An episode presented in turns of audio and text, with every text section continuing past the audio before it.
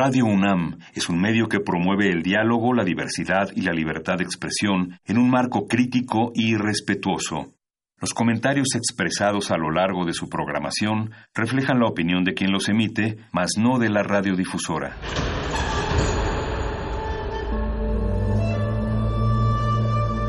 Un templo para la apreciación del ser mediante el sonido. Mediante el sonido para nosotros. El sol sale durante la noche.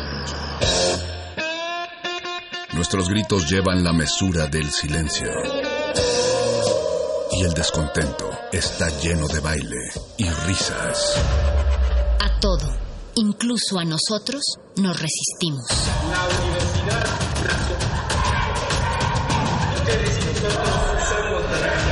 Resistencia modulada.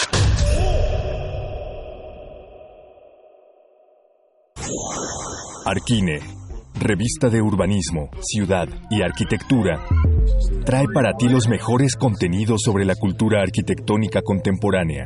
Resistencia modulada y Arquine te dan las claves de esta urbe.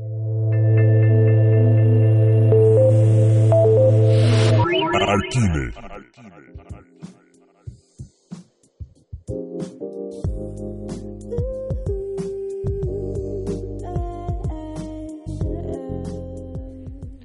Muy buenas noches, Resistencia Modulada.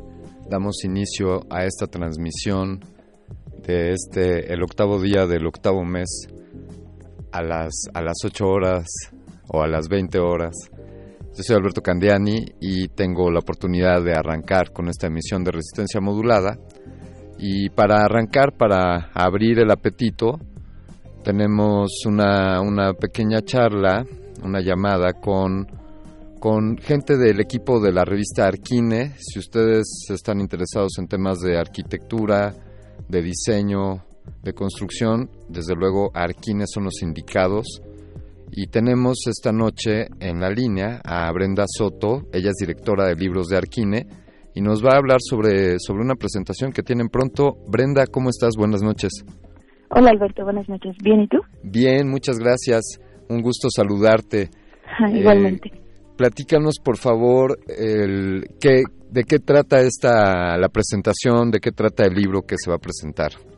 Eh, bueno, este libro es Memory Houses, Casas de la Memoria, que es un libro que acompaña la exposición homónima, misma que se va a inaugurar este sábado en Casa Barragán también, junto con la presentación. En un momento más les daré como más detalles sobre esto.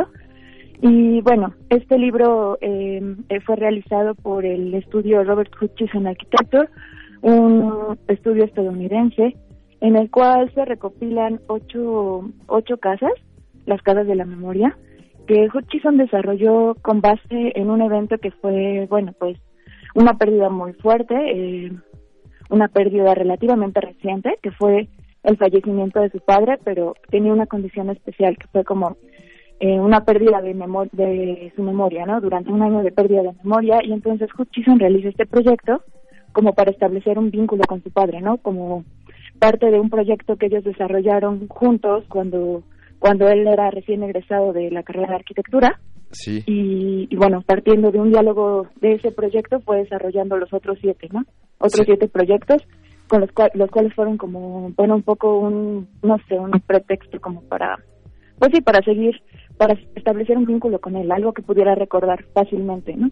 dirías que hay desde luego hay aspectos eh, en cuanto al trabajo arquitectónico de, ambos, de padre e hijo, y desde luego debe haber también aspectos de esa relación de padre e hijo. Es, es una mezcla de un estudio arquitectónico y de la historia de una familia, dirías que es algo así, Brenda?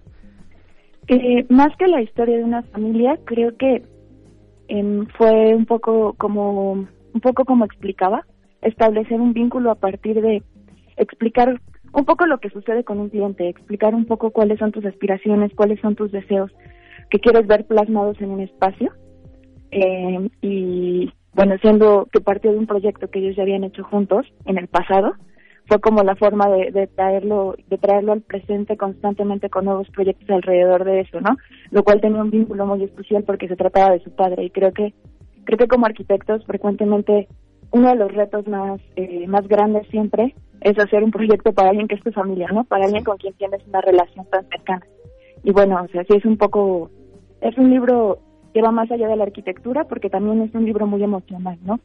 Eh, Robert plasma mucho de, todas esas sensaciones que le transmitió eh, este proceso de, ir ligando cada uno de los de los ocho proyectos que, conforman el conjunto. Eh, sí. Sí, es Casas, Casas de la Memoria de Robert Hutchison.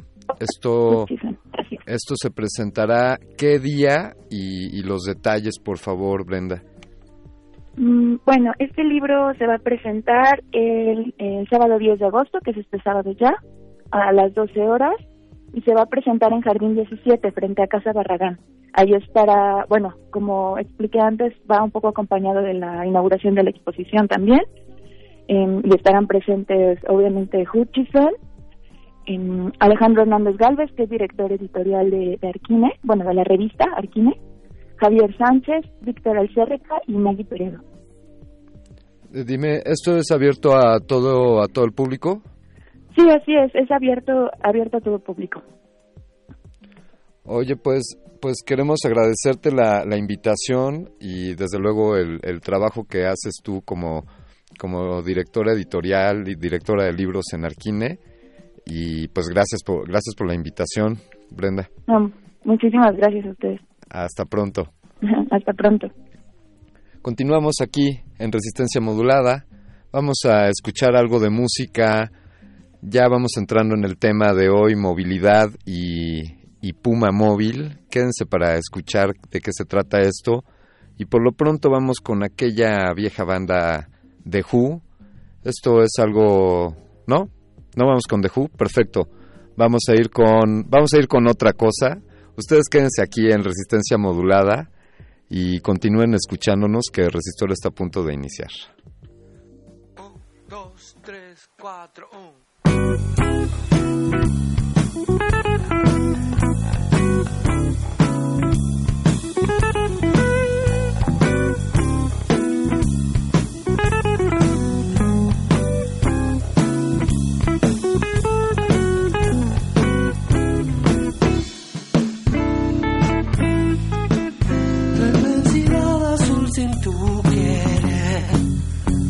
y la distancia no podrá más tiempo, tiempo tan precioso como la mirada tuya sobre un marfil.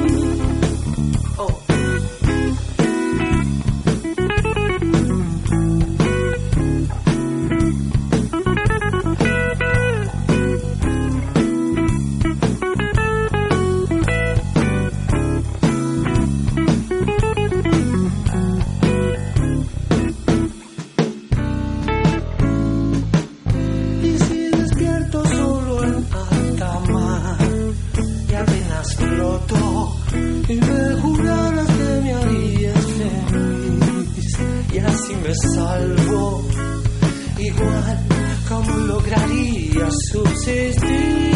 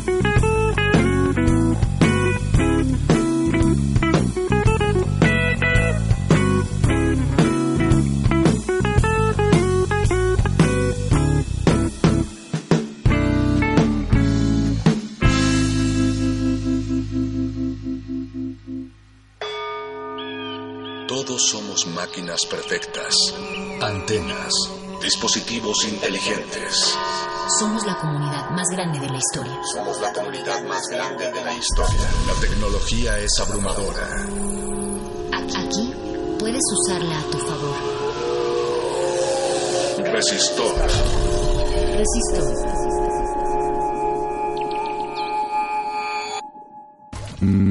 235 código de emisión R3 230 código de emisión R3 235 38 8 19 inicia secuencia, secuencia sobre movilidad y pluma móvil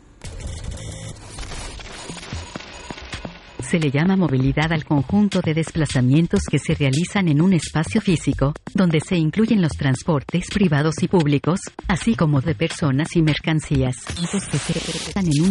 Tanto los automóviles como las bicicletas y las motos se consideran parte fundamental de la movilidad que hay en una ciudad porque son los vehículos que trasladan a las personas de un lado a otro. El objetivo de la movilidad es lograr la accesibilidad, esto es, facilitar el tránsito entre los lugares para que sea más sencillo y seguro el arribo a cada uno de los destinos de los actores. Puma Móvil es una nueva aplicación desarrollada con talento de casa. El Centro de Ciencias de la Complejidad está por publicar su nueva aplicación Puma Móvil. Esta aplicación estará disponible para los principales sistemas operativos de celulares, Android y iOS. Además de conocer las rutas y lugares de Ciudad Universitaria, cuenta con otras herramientas útiles para los miembros de la comunidad universitaria.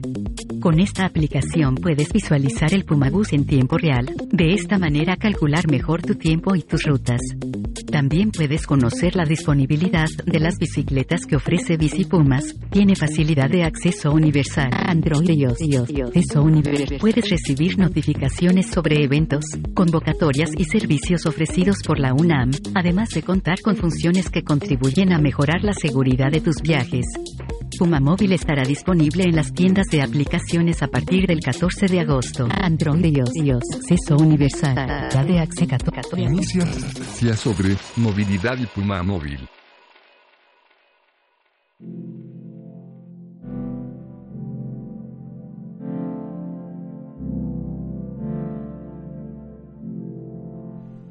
Radio UNAM, con sus más de 80 años de existencia, auspicia, hospeda y le da cabida a Resistencia Modulada, la barra programática para jóvenes que se transmite de lunes a viernes a partir de las 20 horas. Y dentro de Resistencia Modulada se encuentra Resistor. Esta, tu sección favorita de ciencia y tecnología, Resistor, esto es una señal, da inicio esta noche para hablar sobre el tema de movilidad y sobre una aplicación. No sabíamos de qué hablar primero, si de la aplicación o del tema, así que, así que los mezclamos. Y para hablar de movilidad, estamos destacando esta aplicación que está próxima a salir por parte de, de esta Universidad Nacional Autónoma de México y que desde luego resuelve un tema de movilidad.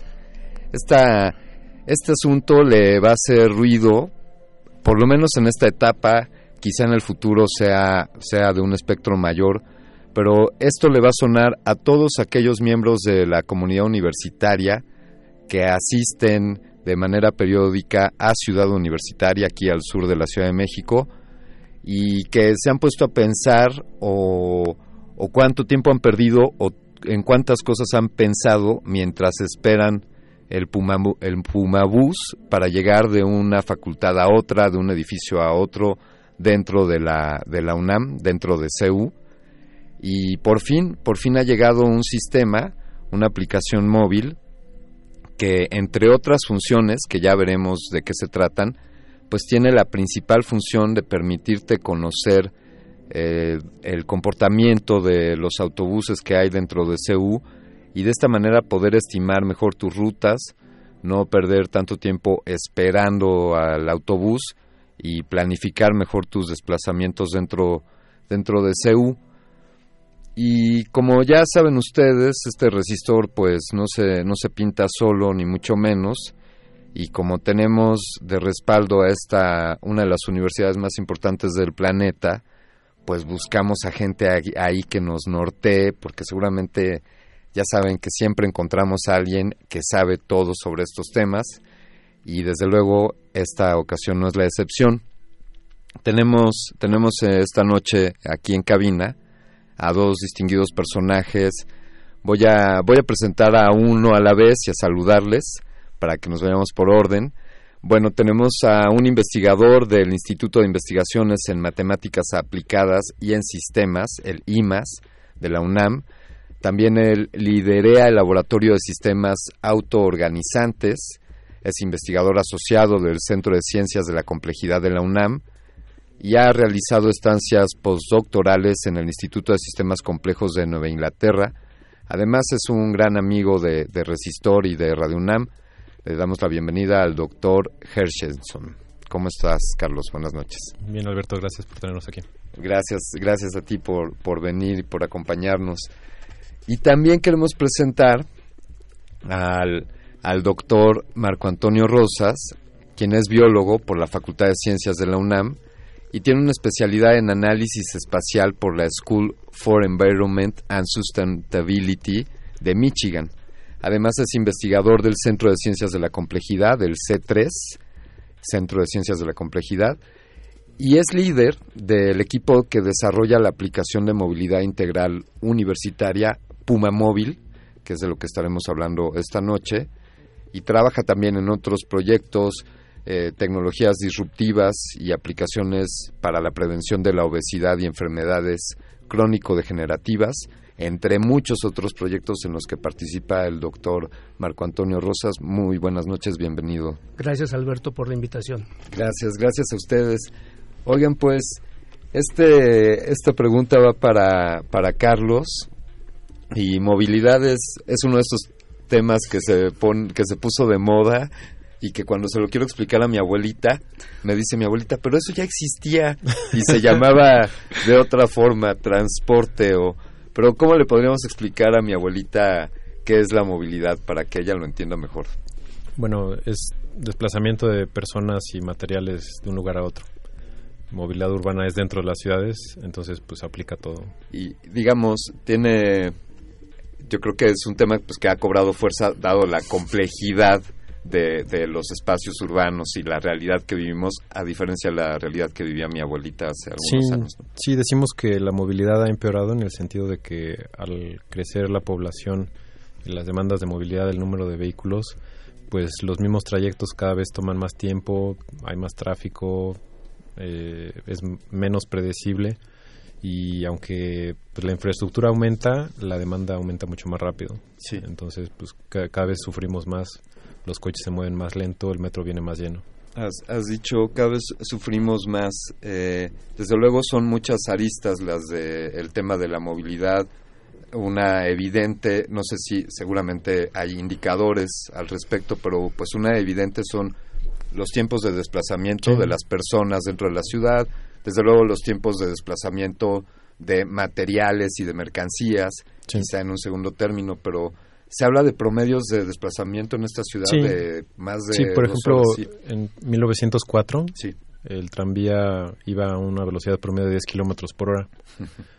Ahora en Santa Fe y en muchas otras partes de la ciudad, en hora pico, puedes ir a 4 kilómetros por hora. Entonces mejor te vas caminando.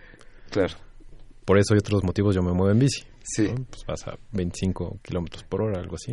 Ahí, tenemos un, un, primer gran indicador. O sea, en términos generales, quizá podríamos decir que nos estamos moviendo más lento que hace 100 años. Sí, sí, sí. Eh, en, en, hora pico eh, es, es, más lento, ¿no? Eh, también hace algunas décadas, pues la gente tenía la oportunidad de ir a comer a su casa. Ahorita es muy poca la gente que, que puede tener ese lujo y sin embargo todavía existen horarios donde digamos el espacio para la comida es como para que fueras en teoría a tu casa y regreses. Pero asumen que harías menos de media hora y es muy poca la gente que hace menos de una hora de su, su casa a su trabajo. Entonces ya para las generaciones contemporáneas ir a comer a la casa es un concepto que no existe y quizá para nuestros padres era la era la tónica. Eh, ¿Cuál, es el, asunto? Desde luego la explosión demográfica, la mala planeación de los espacios, eh, no tenemos... Eh, mi pregunta en corto, Carlos, es, ¿es un problema ante el cual estamos rebasados, no tendremos solución o crees que la ciencia o la tecnología nos puede ayudar? No, no hay solución porque se necesitan muchas soluciones. Sí. Se necesitan muchas soluciones porque es un problema complejo con muchos factores. Entonces, necesitamos solucionar todos los factores en paralelo porque están interrelacionados y unos ni siquiera tienen que ver con la, con la movilidad de manera directa. Entonces, por ejemplo, simplemente eh, pues las fuentes de empleo se concentran en, en, pocas partes de la ciudad, ¿no? que pues es básicamente Reforma, Insurgentes, eh, Santa Fe, Polanco y, ya. eso hace que el, las propiedades en esas zonas suban muchísimo de precio. Entonces, mucha gente no, no puede rentar o comprar propiedades en la Ciudad de México, ni en los municipios conurbados del Estado de México. Entonces, eh, si quieres comprar con un crédito de Infonavit o algo similar, pues está Tecamac, está Zumpango, está Iztapaluca, pero te acabas gastando más en transporte que lo que estás pagando de, tu propiedad, de hipoteca. Entonces, eh, digamos, esto pasa en todas las ciudades del mundo eh, que, crecen de manera muy rápida sin, sin regulación y, y, pues es un problema de mercado. Al haber más demanda de la gente que quiere vivir cerca de las fuentes de trabajo, pues entonces los precios suben y no todos pueden pagarlo. Y los que eh, tienen menos recursos son desplazados hacia zonas más lejanas con peor comunicación, peores servicios. Gentrificación. Sí, entonces una solución posible es lo que llaman tener ciudades policéntricas. Sí. Entonces, bueno, pues vamos a, hacer eh, fuentes de empleo en el este de la ciudad, en el norte de la ciudad, para que no haya una demanda tan grande y necesitemos desplazar a, tantas personas. Una opción más inmediata es eh, tratar de fomentar el home office, ¿no? Bueno, trabajar desde tu casa, tal vez no todos los días. Otra opción es hacer menos jornadas a la semana, pero que sean más largas. Entonces, digamos, en, lugar de trabajar cinco días, ocho horas al día, cuatro días, diez horas al día. Y pues entonces está reduciendo la, necesidad de desplazarse. Claro. Eh, estos, estos temas en una escala distinta, desde luego, quiero pensar en ciudad universitaria como un pequeño eh, sandbox, como un pequeño espacio para hacer pruebas y una maqueta. Desde luego no, no tiene algunos de los problemas que, que nos platica Carlos, pero pero existen estos algunos problemas de movilidad dentro de Ciudad Universitaria. Le pregunto al doctor Rosas, Marco Antonio, por favor. Sí, claro que existen. Justo eh, una de las inquietudes para desarrollar esta aplicación es que ese problema se está agudizando cada vez más. Eh, las horas pico para salir de Ciudad Universitaria ya te puede tomar un tramo de un minuto, normalmente te puede tomar hasta 15.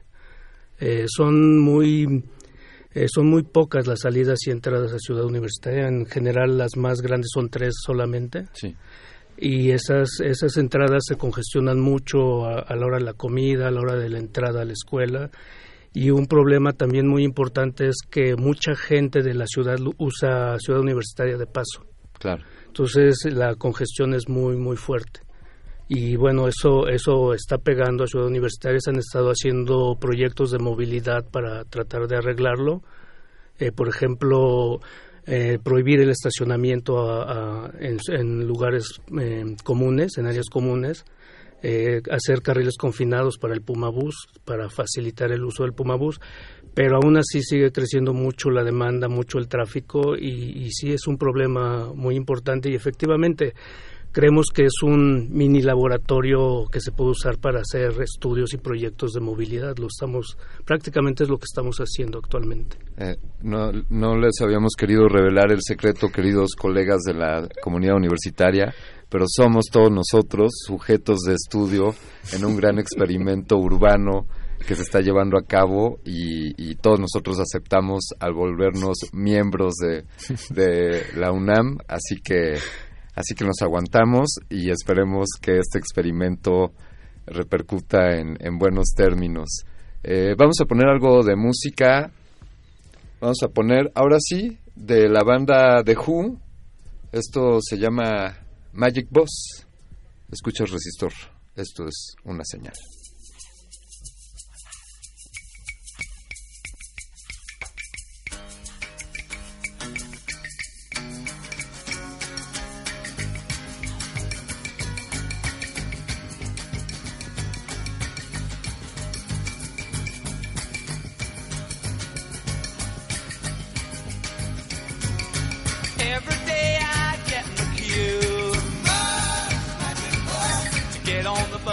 Takes me to you. I'm so nervous, I just sit and smile. Your house is only another mile. Thank you, driver, for getting me here. You're being inspector,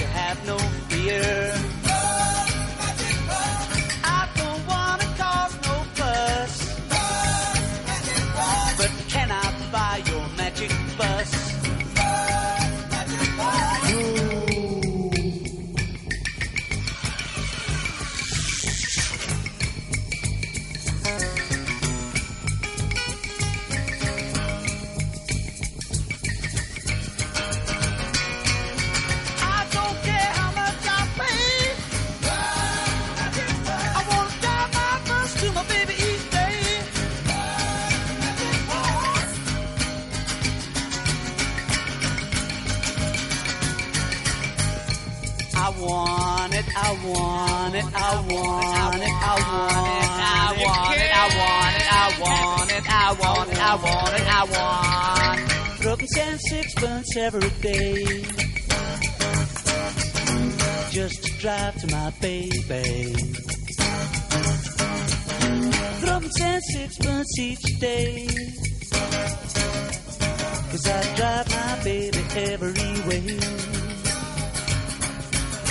Magic Bus. Magic Bus.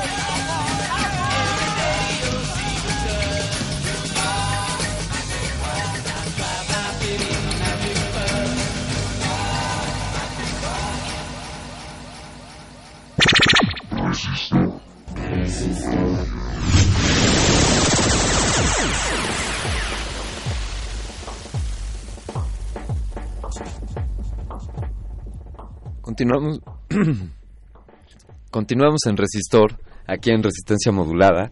Les recuerdo nuestras redes sociales, arroba Rmodulada en Twitter y Facebook Resistencia Modulada. Está también nuestro canal en YouTube, búsquenos ahí como Resistencia Modulada. Y también tenemos algunas imágenes que compartir, compartirles en Instagram. Si quieren comentar con nuestros invitados o sobre el tema de hoy, movilidad y Puma Móvil. Bienvenidos sus comentarios aquí en arroba R modulada. Pues estábamos hablando fuera del aire, pues sin duda muchas eh, muchas caras de estos problemas de movilidad y en la, dentro de Ciudad Universitaria, este tema de los automóviles y bueno, como ya nos dijo el doctor Hersheson, eh, pues no es un problema y no se va a solucionar con una cosa, pero podemos ir haciendo algunas soluciones y una de estas es esta aplicación que está por, por salir, Puma Móvil, está por lanzarse la próxima semana. Por favor, platícanos, eh, Marco, de qué, qué funciones podemos encontrar en esta aplicación. Bueno, básicamente eh, en el tema de movilidad eh, hay dos, dos funcionalidades básicas en esta versión, que es la primera, que es eh, poder ver el Pumabús en tiempo real. Esto con la idea de ayudar a la gente a que organice mejor su tiempo, poder este, no, no estar tanto tiempo en las paradas esperando el autobús, sobre todo en las noches por cuestiones de seguridad, que los alumnos que salen tarde, por ejemplo, 10 de la noche, muchos, muchos alumnos terminan clases a esa hora. Que, que, sepan exactamente a qué hora va a pasar el Pumabús, el siguiente Pumabús y se vayan a la parada. Eso es una parte muy importante. Estamos trabajando también para poder, cuando se esté generando ya información dentro de la aplicación, utilizar esa información para poder hacer este, tablas de tiempos, de avisar, oye, vienen cinco, dentro de cinco minutos el próximo, dentro de tres, dentro de dos. Eso será dentro para la próxima versión, pero por lo pronto eh, eh, se, se puede ver en tiempo real en la aplicación dónde está el Pumabús eh, más cercano. Perdón, en, este punto, eh, para tenerlo aquí claro, hasta ahora veremos la ubicación, eh, porque supongo cada Pumabús traerá un, un dispositivo, ya sea un celular o algún geolocalizador, que nos está arrojando su posición. Pero lo que has comentado es que posteriormente esta, esta data se utilizará eh, eh, como Big Data, pues, o esto se aprovechará para inteligencia y para poder diseñar eventualmente las rutas, el número de autobuses? Eh, sí se puede usar. Ese, ese plan más bien a nosotros no nos corresponde, le corresponde a la Dirección de Movilidad. Sí se tiene planeado usar esa, esa información para eso, rediseñar rutas, cambiar rutas, quitar rutas, hacer frecuencias de salida de, por cada ruta, eh, asignar el número de autobuses necesario. Claro. Eh, de hecho, estamos trabajando en una colaboración con ellos eh, a futuro poder eh, hacer eso.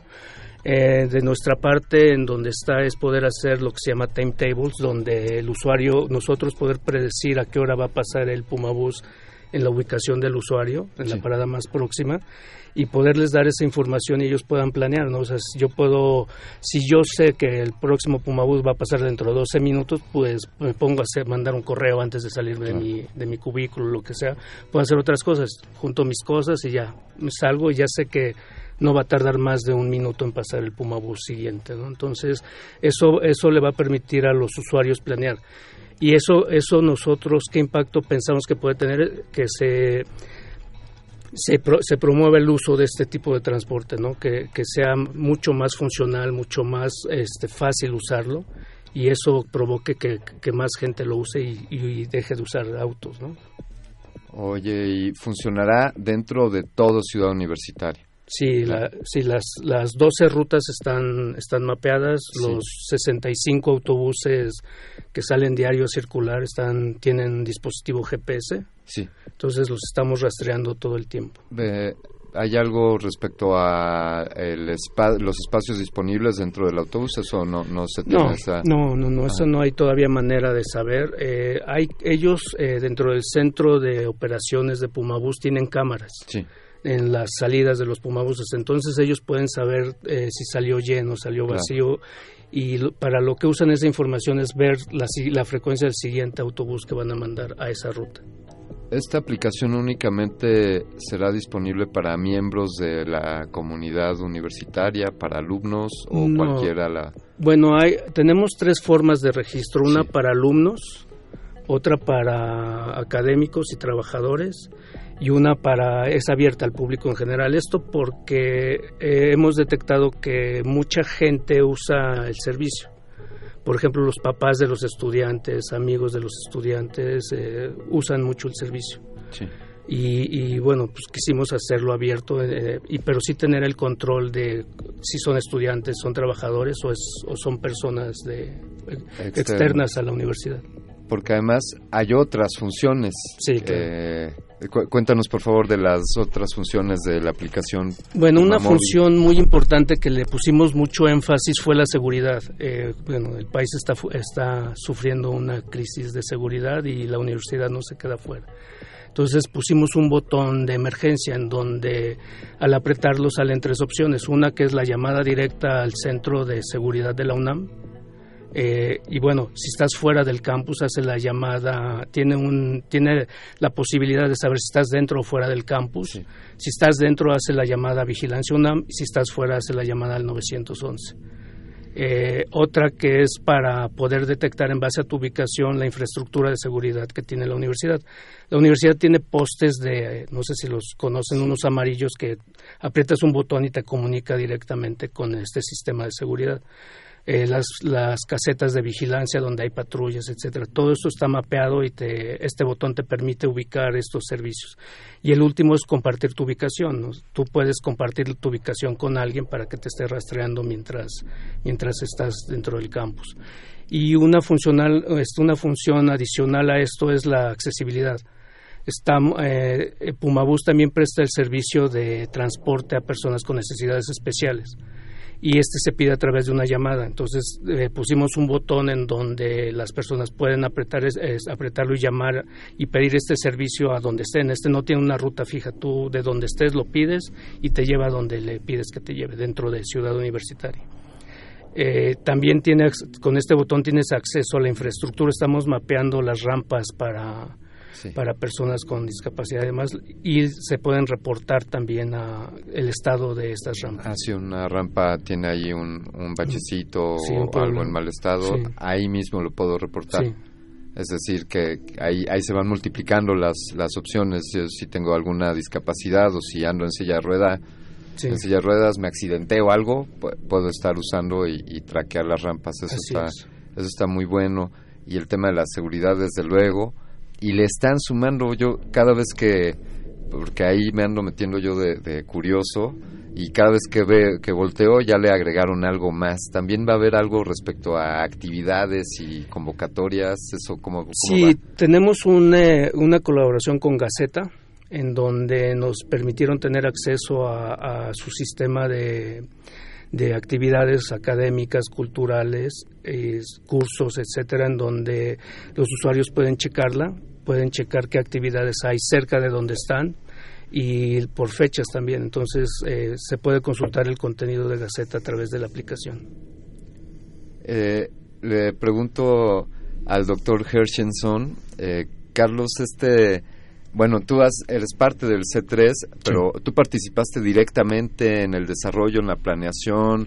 Eh, ¿Quién me responde esto? ¿Cuánto tiempo llevan analizando este, este desarrollo y qué tan complejo ha sido? Sí, em, sí, todo esto empezó eh, por una idea de, Alejandro Frank y otros colegas que eh, cuando yo regresé de sabático hace, ya tiene como tres años, dijeron, oye, tenemos que hacer una aplicación para compartir viajes en la ciudad universitaria, demasiados coches, necesitamos sacar a la gente de su auto, metemos en otros coches, ¿no?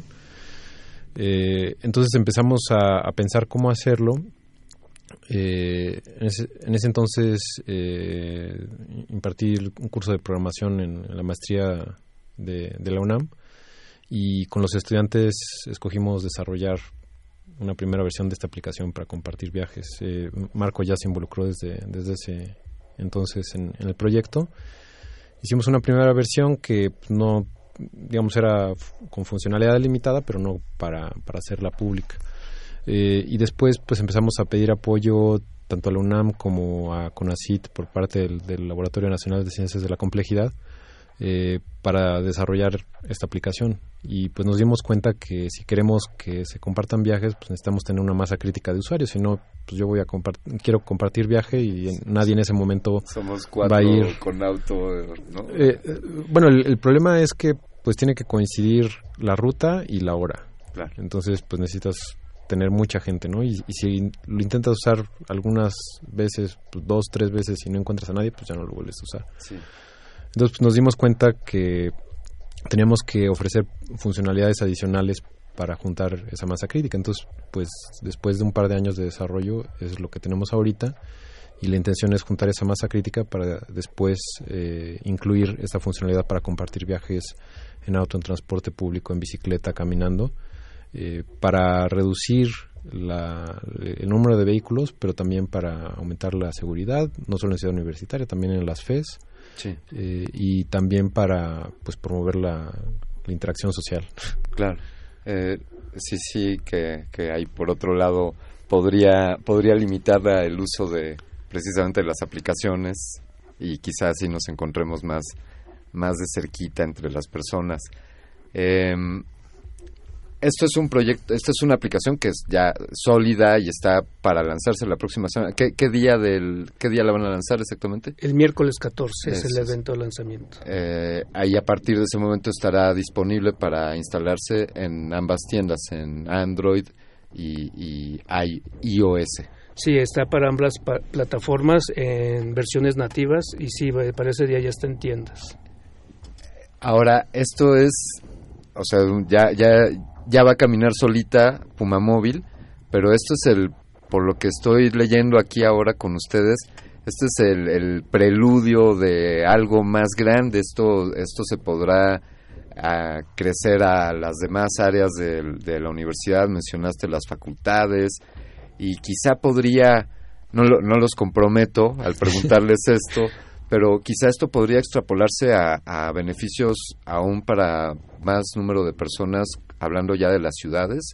Eso lo tienen en el horizonte visto. Sí, como mencionabas, pues esto puede verse como un experimento. Sí. Y pues si funciona, la intención sería eh, extenderlo a, la ciudad. Más aún que eh, pues ya se anunció que se, va a restringir la circulación de vehículos que solo tengan un ocupante en ciertos horarios, en ciertas vías. Entonces, pues va a ser mucho más fácil eh, pedirle a la gente que comparta su auto si hay una manera de coordinarse. Entonces, digamos, también estamos en contacto con, con la ADIP, con la Agencia de, Innovación. información no. del gobierno. Del gobierno de la ciudad. Sí. Se, me olvidó lo que significan las siglas, pero bueno, con, con la DIP eh, con la Secretaría de Movilidad eh, para eh, pues ver de qué manera podemos colaborar, ¿no? entonces, en base al, al éxito o fracaso que, que tenga esta, esta aplicación, pues se evaluará cuál, cuál es la mejor manera de extenderlo a a más usuarios en toda la ciudad. Es la, Agencia Digital de Innovación Pública. Eso. No, lo acabo de buscar en internet, no, creas que, es que yo me lo sabía. Eh, y esta les tengo que preguntar, ya que tengo aquí a, a los que liderean el equipo de desarrollo, ¿cómo les ha ido con, pues, con las pruebas? O sea, ya, ya tienes a varias personas, Marco, ya tienes a varias personas usándola, ¿no? Sí, la hemos usado. De hecho, el, el protocolo para aplicaciones en la UNAM es un poco estricto. Eh, DGTIC nos ha estado haciendo pruebas durante casi ya tres meses de usabilidad, de resistencia y demás.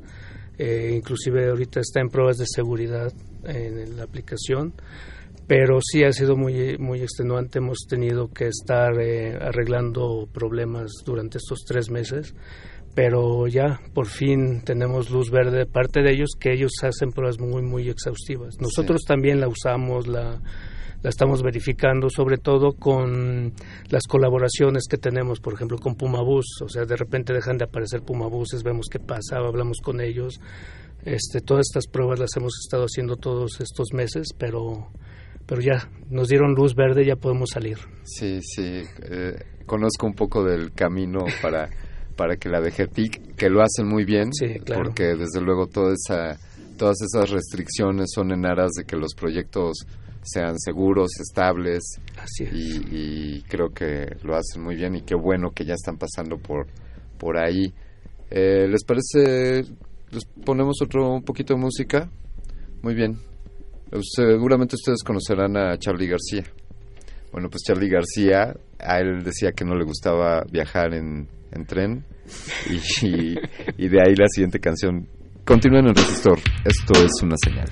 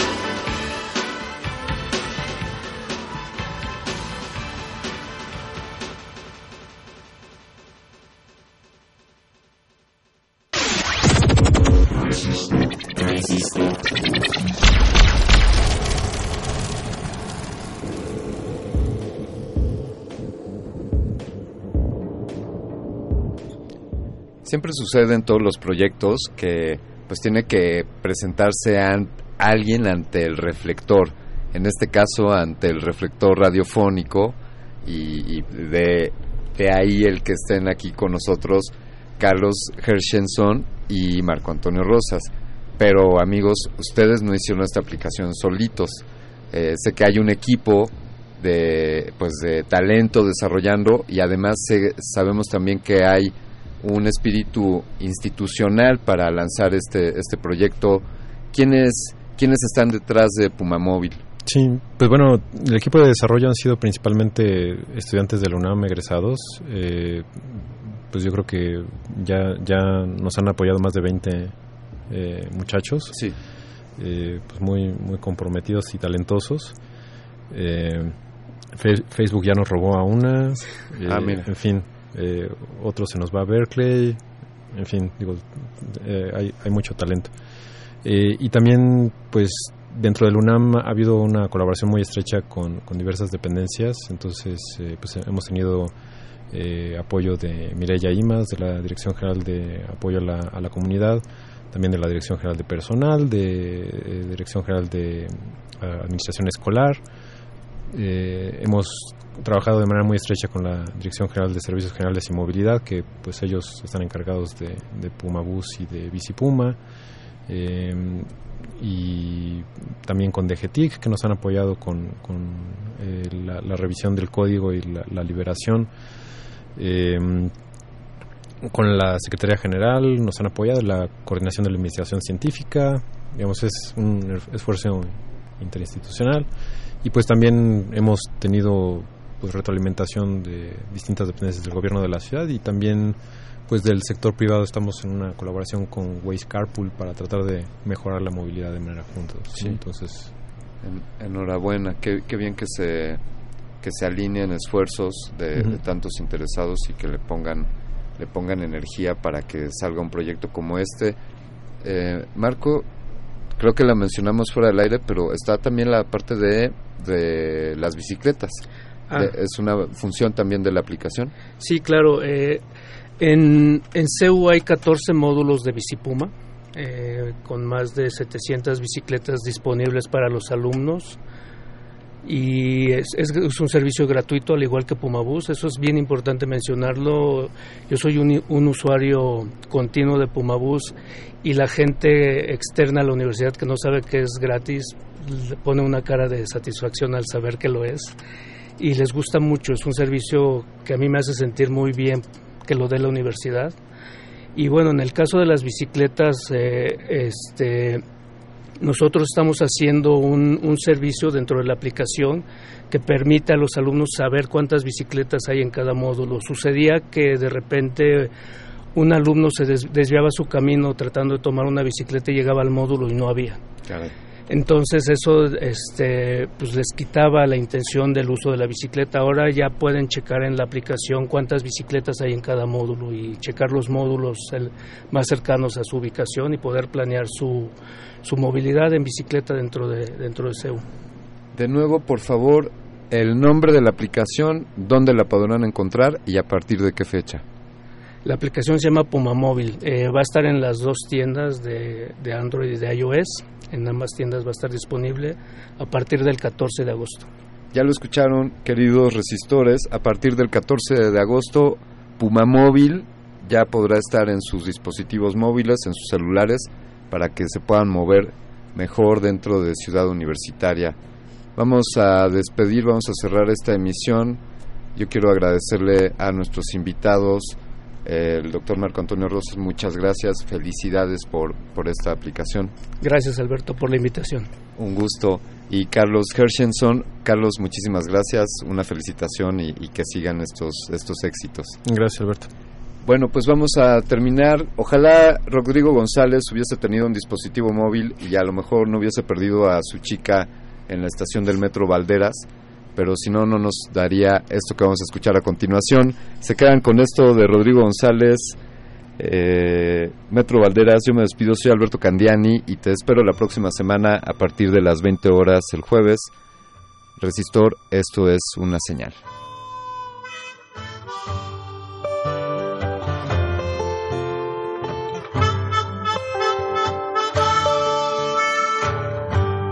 Sáquese de aquí, señor operador, que este es un secuestro y un manejo el convoy.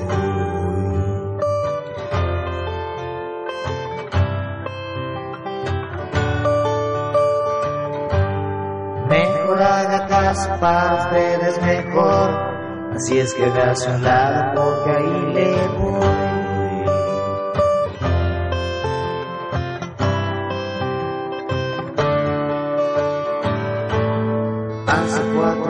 Que a mi novia perdí, en esas muchedumbres que se forman aquí. La busqué en hoteles y en salas de espera, pero ella se perdió en la estación de Valderas. En la estación del metro Valderas.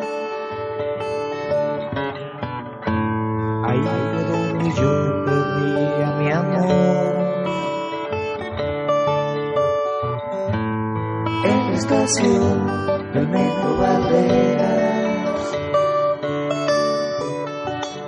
ahí dejé embarrar mi corazón.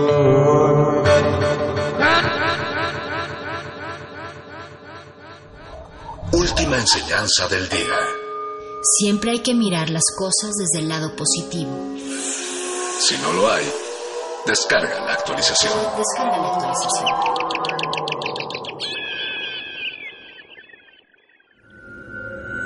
Escuchas 96.1 de FM. XEUN. Radio UNAM. Transmitiendo desde Adolfo Prieto 133, Colonia del Valle, en la Ciudad de México. Radio UNAM. Experiencia sonora. Tres veces maullará el gato atigrado. Tres veces y una más gritará el erizo. Y entonces la arpía anunciará que llegó el momento. Como cada año durante esta alineación planetaria, lo más oscuro del cine contagiará nuestra ciudad y nuestra estación de radio. Macabro, Festival Internacional de Cine de Horror de la Ciudad de México, llega a Radio UNAM.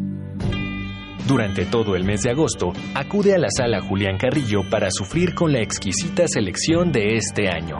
Te esperamos en Adolfo Prieto 133, en la Colonia del Valle, cerca de Metrobús Amores. La entrada será libre. Consulta fechas y horarios en www.macabro.mx y en www.radio.unam.mx. Invitan Macabro, Festival Internacional de Cine de Horror de la Ciudad de México y Radio UNAM. Experiencia sonora. No esperes a que llegue la tormenta. Prepárate. Ubique el refugio temporal más cercano y si hay alerta, trasládate allí. Prepara tu mochila de emergencia con documentos importantes, alimento, radio, pilas y linterna. Llévala contigo. Recuerda, por la fuerza del viento, un ciclón puede ser depresión tropical, tormenta tropical o huracán. Sigue las recomendaciones y mantente a salvo. Comisión Nacional del Agua. Gobierno de México.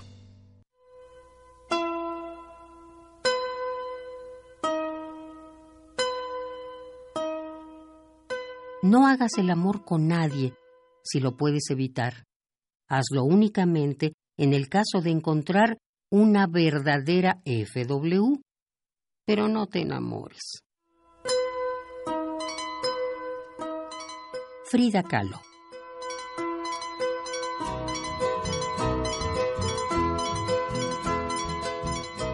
Radio UNAM.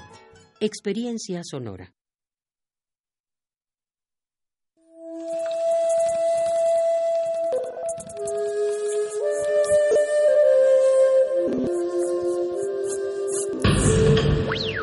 La música emergente es como el silencio. Presente a nuestro alrededor. Pero audible solo para quienes tienen disposición de escuchar. Como todos, en este campo de cultivo. Cultivo de ejercios.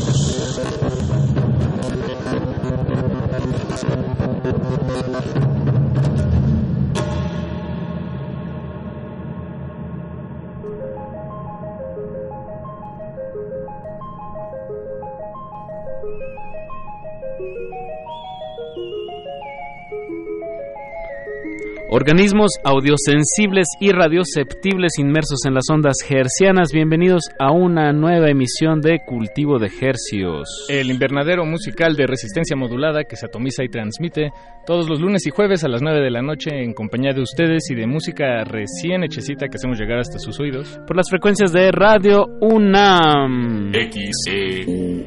96.1 de FM transmitiendo en vivo a, pues hasta ves cómo me estoy trabando que están en vivo que así es. Así de en vivo estamos. Así de en vivo estamos y en directo transmitiendo eh, por el 96.1 de FM Radio UNAM y a través de nuestro portal www.resistenciamodulada.com les saludan desde estos micrófonos su servidor Apache o Raspi y su servidor Paco de Pablo. Muy buenas noches. Esperamos que sus oídos estén temblando de placer. Limpiecitos también se puede Limpiecitos también. No se los limpian con... Con cotonete. Cosas, sí, con cotonete y metiéndose cosas a la oreja. de verdad, por experiencia, vayan al doctor. vale toda la pena. Una, vez al año, una vez al año. Una vez por, así con presión de agua y lo demás nada más así por, por afuerita, ¿no? Sí, lo de presión de agua si pueden solicitarlo eh, a, priori. Se, los recomiendo porque la última vez que yo fui no lo solicité y pues no, no, no hubo agüita caliente. Ah, Entonces sí es una decepción. Es un tip aquí de, por experiencia. Muchas gracias por sintonizarnos. Esta noche nos acompaña Eduardo Luis Hernández Hernández, por supuesto, en la producción. Don, Agustín, Mulia, en la operación técnica. Eh, tenemos a Betoques y a Miau, ahí también a Mauricio Gorduña haciendo de las suyas eh, en esta cabina. Alba Martínez en continuidad y también está por ahí Cris Urias, me parece. Eso. Y ya pues estamos, es la familia de Radio UNAM que los acompaña esta noche. Pues siendo hoy agosto 8 a las 21 horas con 5 minutos, Paquito, ¿qué va a acontecer? ¿De qué se trata este espacio? ¿Qué vamos a estar haciendo de aquí hasta las 10? Vamos a tener dos distintas charlas con dos distintos proyectos musicales que, que, pues, que nos gustan mucho. Siempre nos gustan mucho, Apache, la verdad. Sí, tratamos, tratamos. Tratamos, tratamos que así sea. Eh, en la segunda mitad de este programa estaremos hablando con una banda que es de aquí, de la Ciudad de México, de Xochimilco.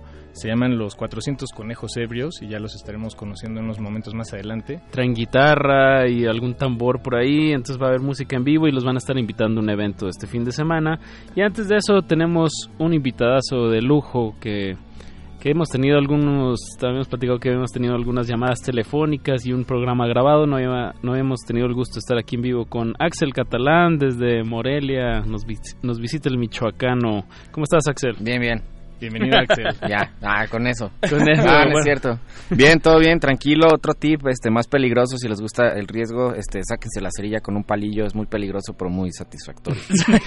no, les digo que es muy bueno los pasadores de cabello. Ah, ya ves, tienen como un circulito con eso.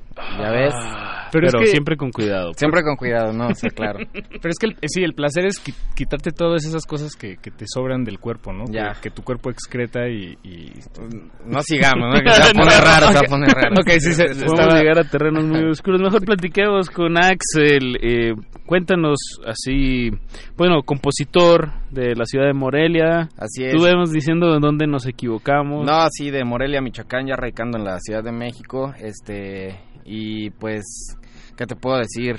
Amigo aquí del camarada de, hace algún tiempo y nos dedicamos a componer nuestras canciones de, que hablando de varias cuestiones de la vida, varias situaciones que otras personas no quieren hablar y pues ahí le echamos ganas, vendemos guitarras usadas, este, ahí le hacemos al movimiento, ¿no? ¿Hace cuánto te mudaste aquí a la ciudad, Axel? Yo como unos cinco meses, pero siempre estaba como en contacto, en contacto muy, muy cercano con la ciudad, o sea, realmente mi público más fuerte es aquí en la Ciudad de México, entonces es como la ciudad que me abrazó, yo creo que como a cientos de personas, miles, millones, ¿no?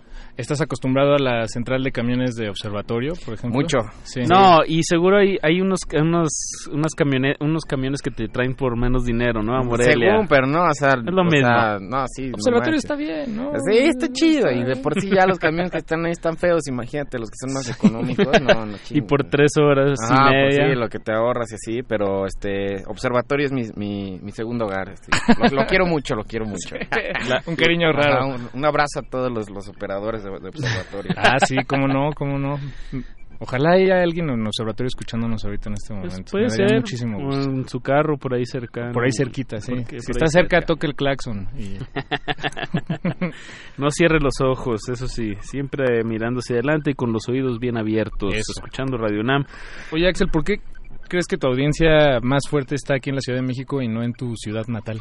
¿Qué pasó ahí? No sé, o sea, sí, sí tengo ahí mi audiencia, se arman cosas chidas en mi ciudad, hacemos fiestas ahí. Hay muy buena audiencia en Morelia. O sea, realmente es un buen público, Es muy pero buen público. pues obviamente es hay menos gente, ¿no? O sea, hablamos de una cantidad enorme de personas en la Ciudad de México y también hay más la cultura de pagar el show, ¿sabes? O sea, como de consumir y en provincia de repente es un poquito difícil eso porque la Si banda no sí es gratis. "No, como que 100 baros y así, ¿sabes? Entonces Mm. ahí como que pero realmente no me puedo quejar de mi público en, en mi ciudad Ah. natal, son bastante bastante fieles, bastante este como pues como aventados, ¿no? Así a que si quieres or- organizar algo sí van, sí se, ponen chidos, o sea, Sobre todo en, en Morelia. Sí, ma- sí, sí. Más que en sí. lo- en No, los o sea, en, en todos los pueblos alrededor también hay mucha raza, pero ahí hay como más movimientos así como de metal o cosas así, ¿sabes? Pero, o sea, sí. Sí realmente como en la mayoría de los lugares de provincias y el lugar para hacer los toquines, pues es el capital. Sí, claro. Ajá. Y bueno, es un trabajo que, que han pues que han hecho como desde hace varios años ahí en Morelia esta pues ahora sí que la escena no es realmente del talento, sino pues en la gente que se que se llega a, a agrupar con estas excusas de esto, de estos talentos. Há- Háblanos de este pues de tus camaradas de Morelia, que hay, var- hay varios talentos por allá que, que vale la pena mencionar y que la gente le- les, les pare la oreja. Bueno, o sea, entrando así, digamos, en dentro de mi crew, ¿no? O sea, me imagino que va a haber otros, clica. exacto, otros proyectos que igual les pueden interesar, pero nosotros somos cuatro bandas, este, tenemos un, un colectivo que se llama Sin Futuro, Sin Futuro Records y es el el negro que también va a estar, vamos a estar tocando el sábado. En unos momentos les doy más información. Ah, de ¿Siguen hecho, vamos- siendo sus Ajá. nieves de enero también? Sí. Sí, así y se llama su, sí. banda. o sea, se Ahí vamos a regalar un boleto banda. por ahí doble, ¿eh? entonces Ah, para que estén pongan atentos. ajá, para que se pongan al tiro. Entonces, pues dentro del colectivo es el negro, que como les comento ahí, ahí les doy más info del toquín del sábado. Expedición Humboldt, que es una banda que ya había tenido algo de, de arranque, ahorita se apagan un poco, pero ahí también nos pueden este, buscar. Fracaso Hippie, su servidor, y próximamente ahí, ahí quiere salir otro proyecto de, de mi hermano carnal de sangre y de todo. un proyectillo como trip hop, ¿no? Pero eso ya será con tiempo. Por, el pro- por lo pronto somos cuatro pro- este, proyectos. Nosotros mismos hacemos nuestras como fiestas. Nosotros mismos hasta el momento nos Se hemos graban. grabado. Nosotros mismos así, o sea, tratamos de, de hacer lo más autogestivos que podemos porque nos facilitó hacer lo que nosotros queríamos de la forma en la que nosotros queríamos, ¿no?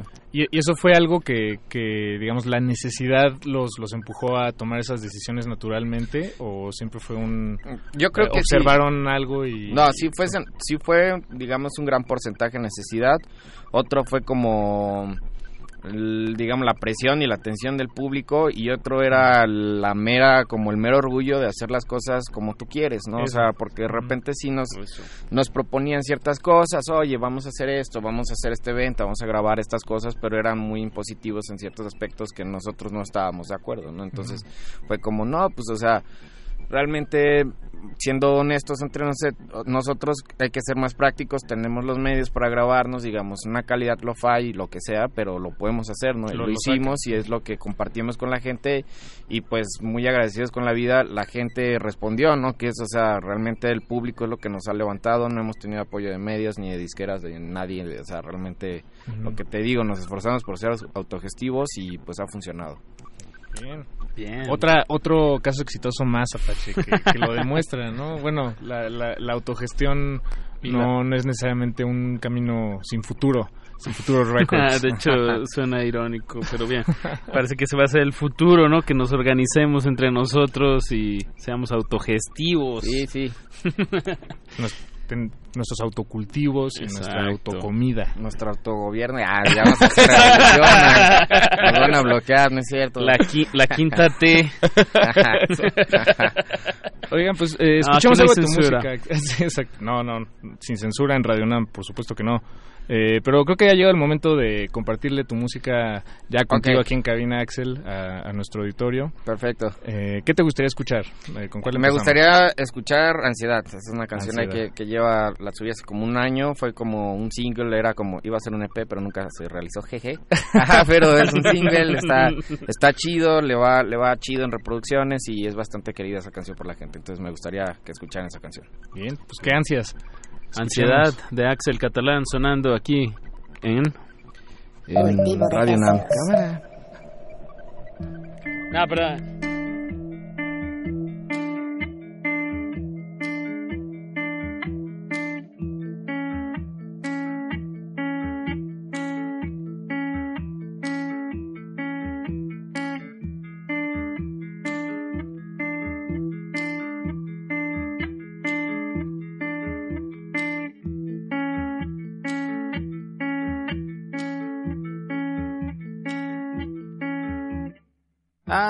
que me da ansiedad. Ay, que me da ansiedad el pensar que no vendrás y el saber que no estás lejos. Ya no puedo esperar, ya no quiero esperar. Tengo cosas que contarte, tengo ganas de tocarte Nunca sobró un lugar, pero ahora está vacío. No hay leña en el hogar, tengo el corazón tan frío. No sé por dónde irán las corrientes de estos ríos. Muérdeme una vez más, que quiero sentirme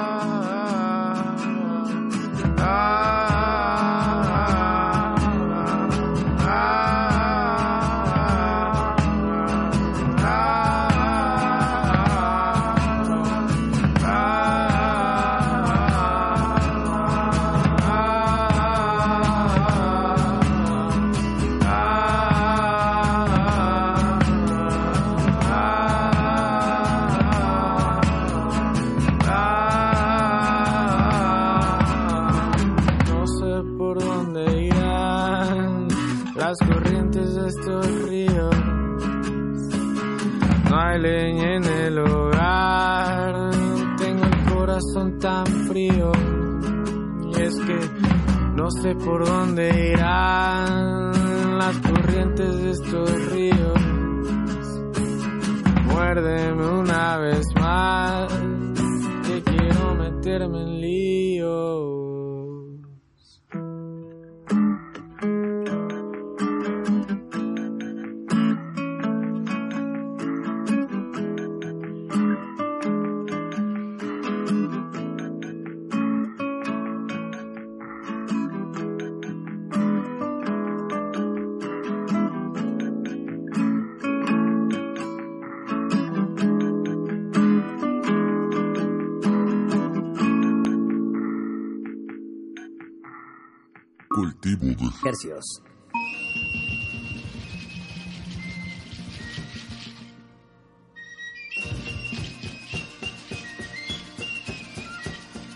Acabamos de escuchar Ansiedad de nuestro invitado de esta noche, Axel Catalán.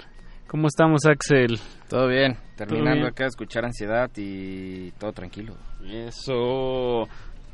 Está muy buena esa rola. cuando acabaste de acabaste no, acabaste de escribir esta canción. Yo sentía, no sé, estaba pasando por una crisis precisamente de ansiedad, entonces no, no era muy grato, pero pero, la canción ayudó en la crisis? No, pero se siente bonito.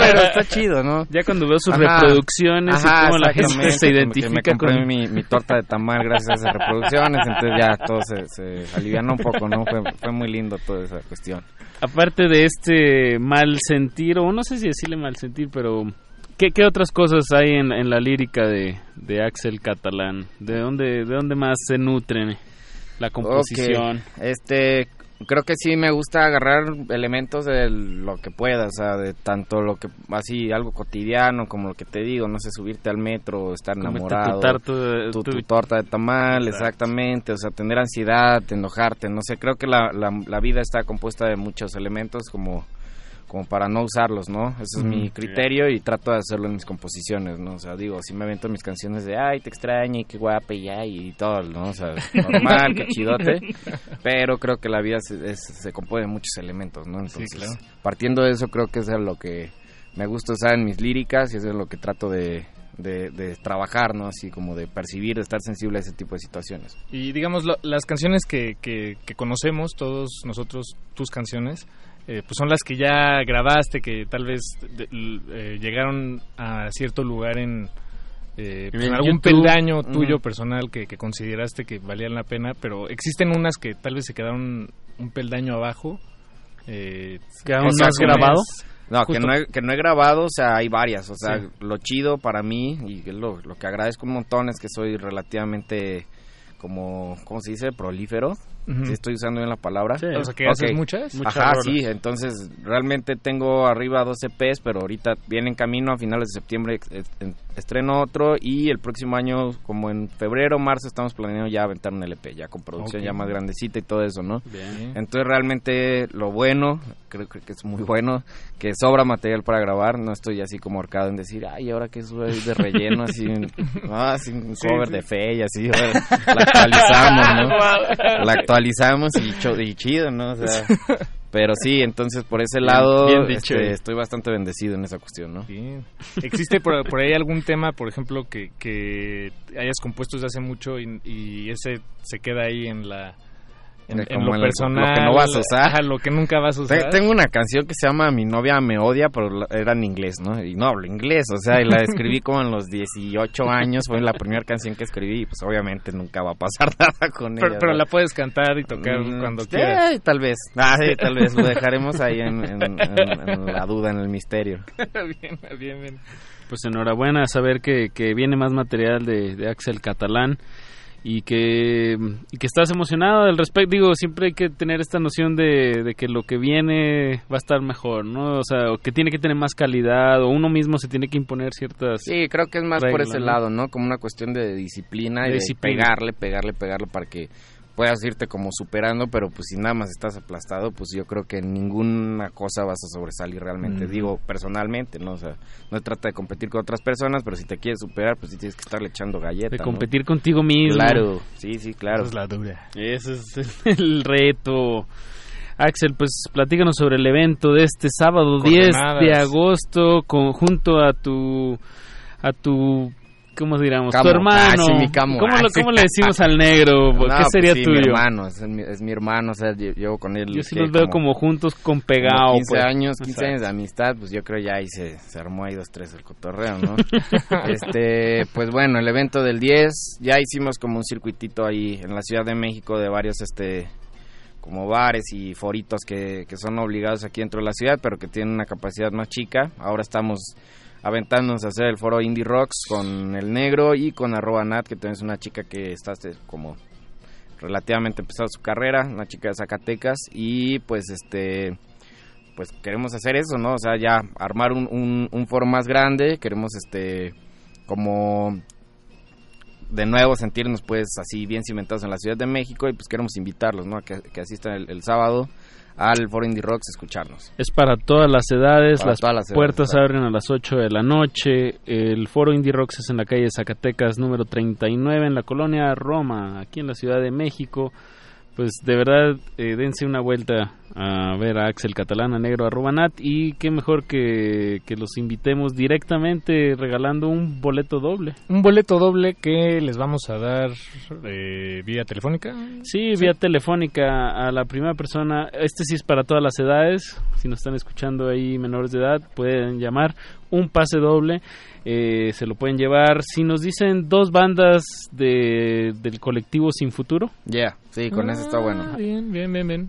Está, muy fácil. Si son menores de edad, eh, nada más sí avísenle a sus papás. No tienen que ir con ellos, pero pues sí avísenles. es que acabo de una... No, bueno, no, lo guardo para eso. El número al que se pueden comunicar con este programa es el 5520... No, 5523-5412. 5523-5412. Marque ahora para llevarse un boleto doble para Axel Catalán Negro, arroba nat. Eh, pues sigan a, Axel en sus redes sociales. Porfa. Arroba Taxel. Taxel en, en, Instagram, Taxel ahí luego luego aparece y todo lo demás Axel Catalán, Googleen, ya saben todos los este datos de todos están ahí a la orden, no sé si es bueno, pero ahí lo ¿Dónde quedó la privacidad?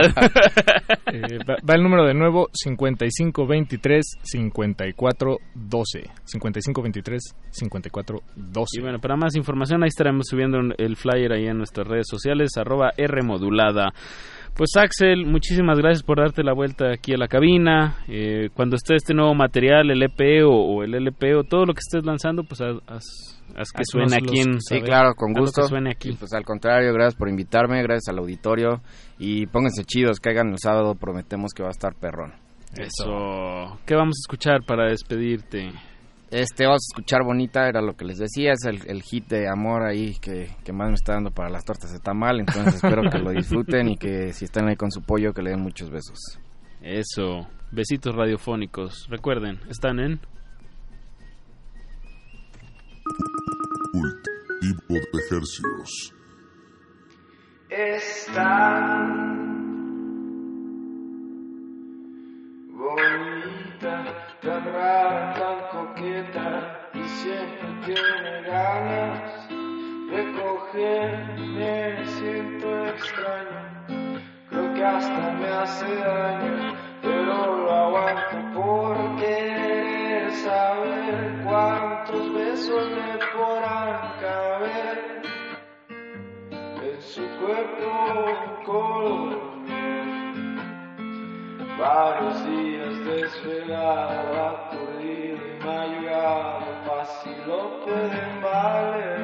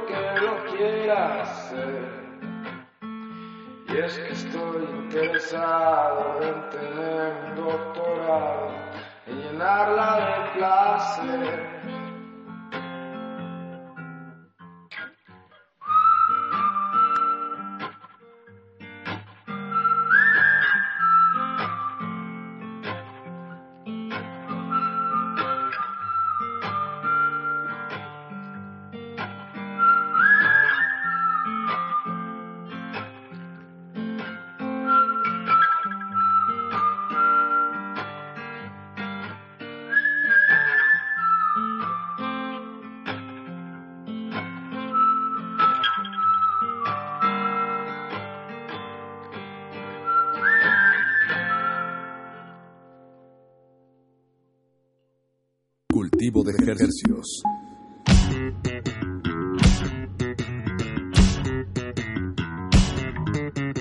Cámara.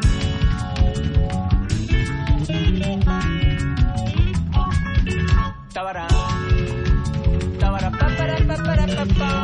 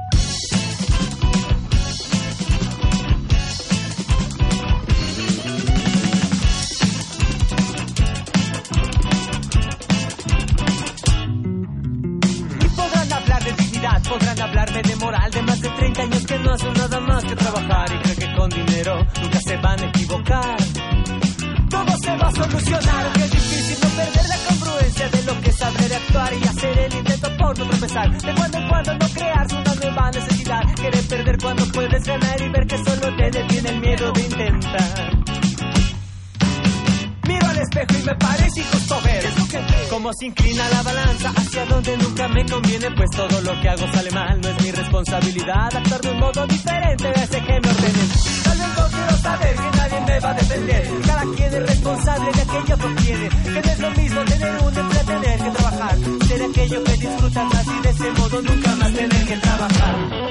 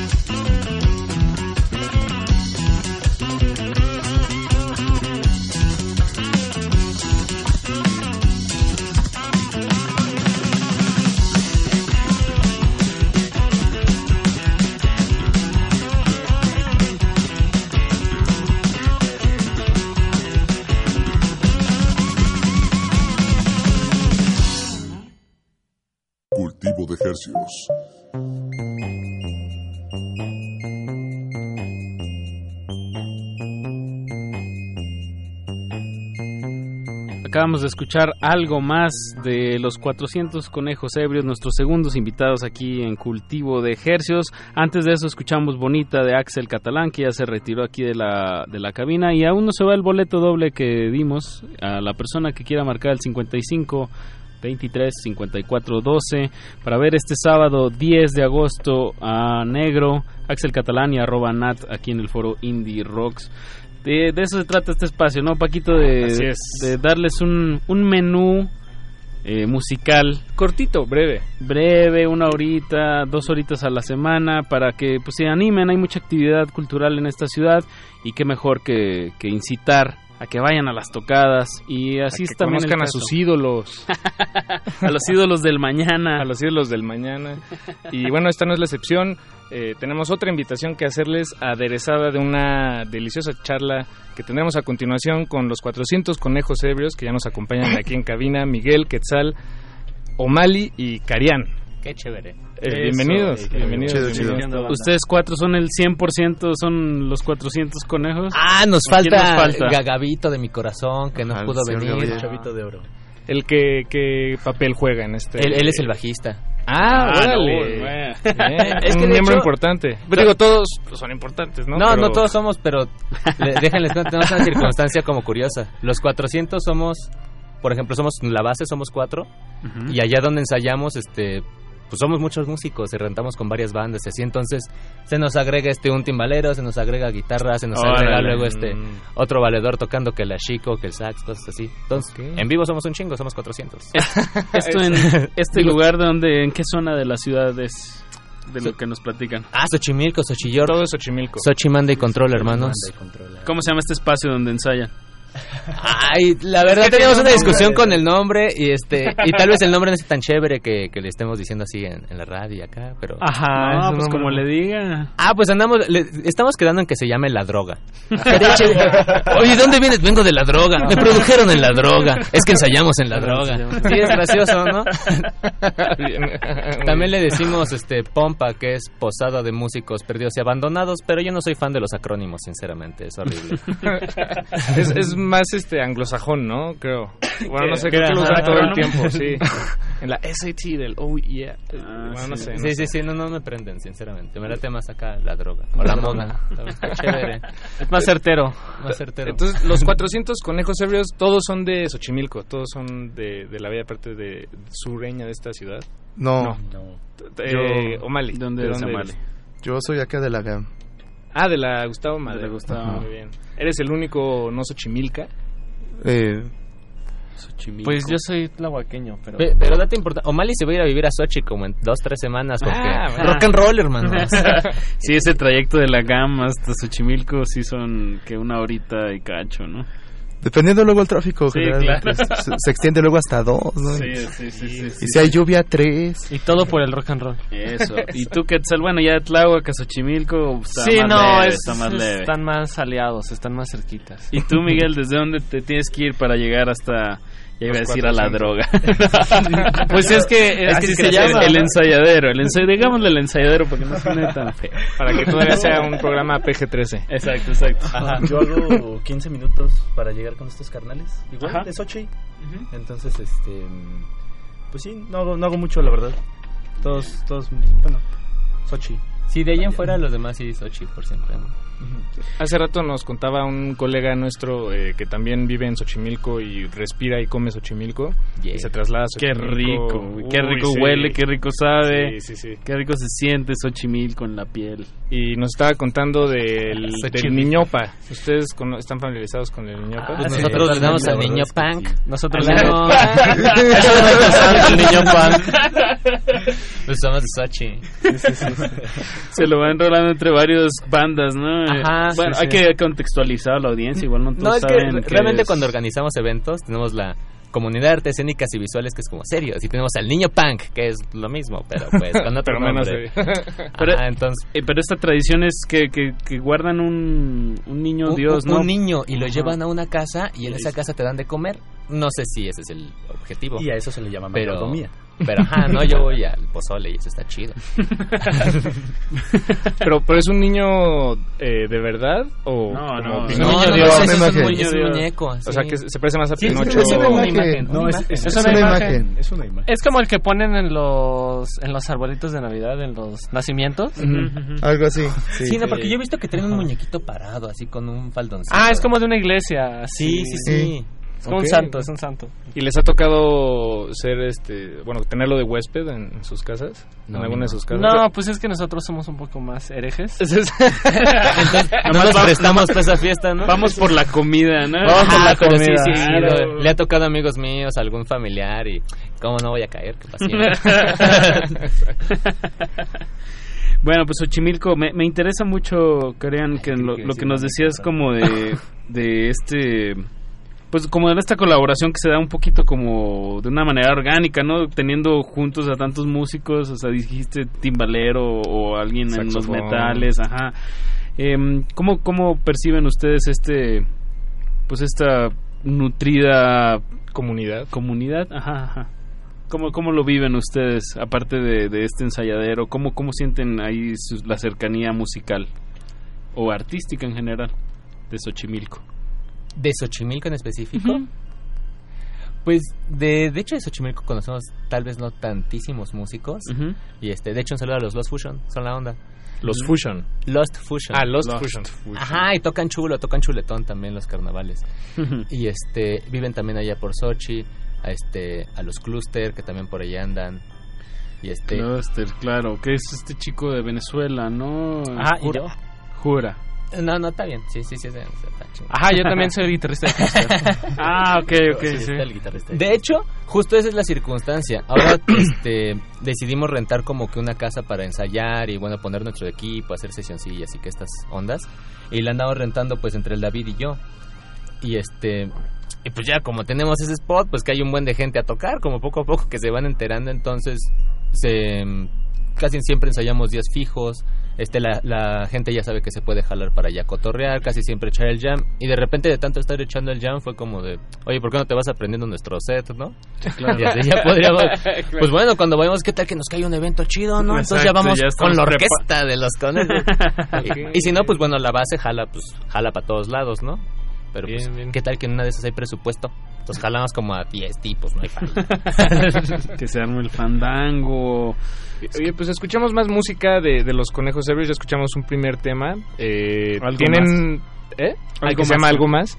Y tienen un catálogo muy interesante porque lo, lo acaban de publicar, o bueno, lo acaban de subir a- al internet, por lo menos. Estoy, estoy en lo correcto, ¿no? Sí, sí, sí. sí. Eh, y son tres, bueno, parecerían ser tres EPs, pero en realidad es como parte de lo mismo todo. Lo subieron tres el mismo día, los tres tienen tres temas, eh, eh, tienen portadas similares, cada uno se llama, uno se llama lo- 400, otro Conejos y otro Ebrios. Eh, está, está muy interesante, no sé, me, me gustó, me decías que eso viene de una obsesión. eh, De una obsesión. de una obsesión Pokémon. Claro, es la estrategia Pokémon. y este. Los pues- niveles Pokémon. Ajá, no, la, la- la verdad es que aparte de tal vez de tocar el rock and roll, igual nos laten los videojuegos. Últimamente andamos también plantando cositas y siendo unos hippies porque ya nos ves las caras. Autogestivo, Digo, la gente no nos ser ve, pero, autogestivo, pues, hay que ser ¿sabes? autogestivos. No, la verdad sí, ahorita incluso estamos con es una que se llama Fundación Faena que apoyan mucho a toda la banda que se vio afectada por el sismo del 19. O, no sé por qué dicen del. Bueno, en el 2017, donde pasó, ustedes saben qué sismo. Sí, sí. Pero bueno, ese sismo y este y andan apoyando ya la banda, los ayudan a reconstruir las casas, les dan este talleres, está súper chévere. Últimamente estamos yendo con ellos y ayudarnos también a compartir esas ondas.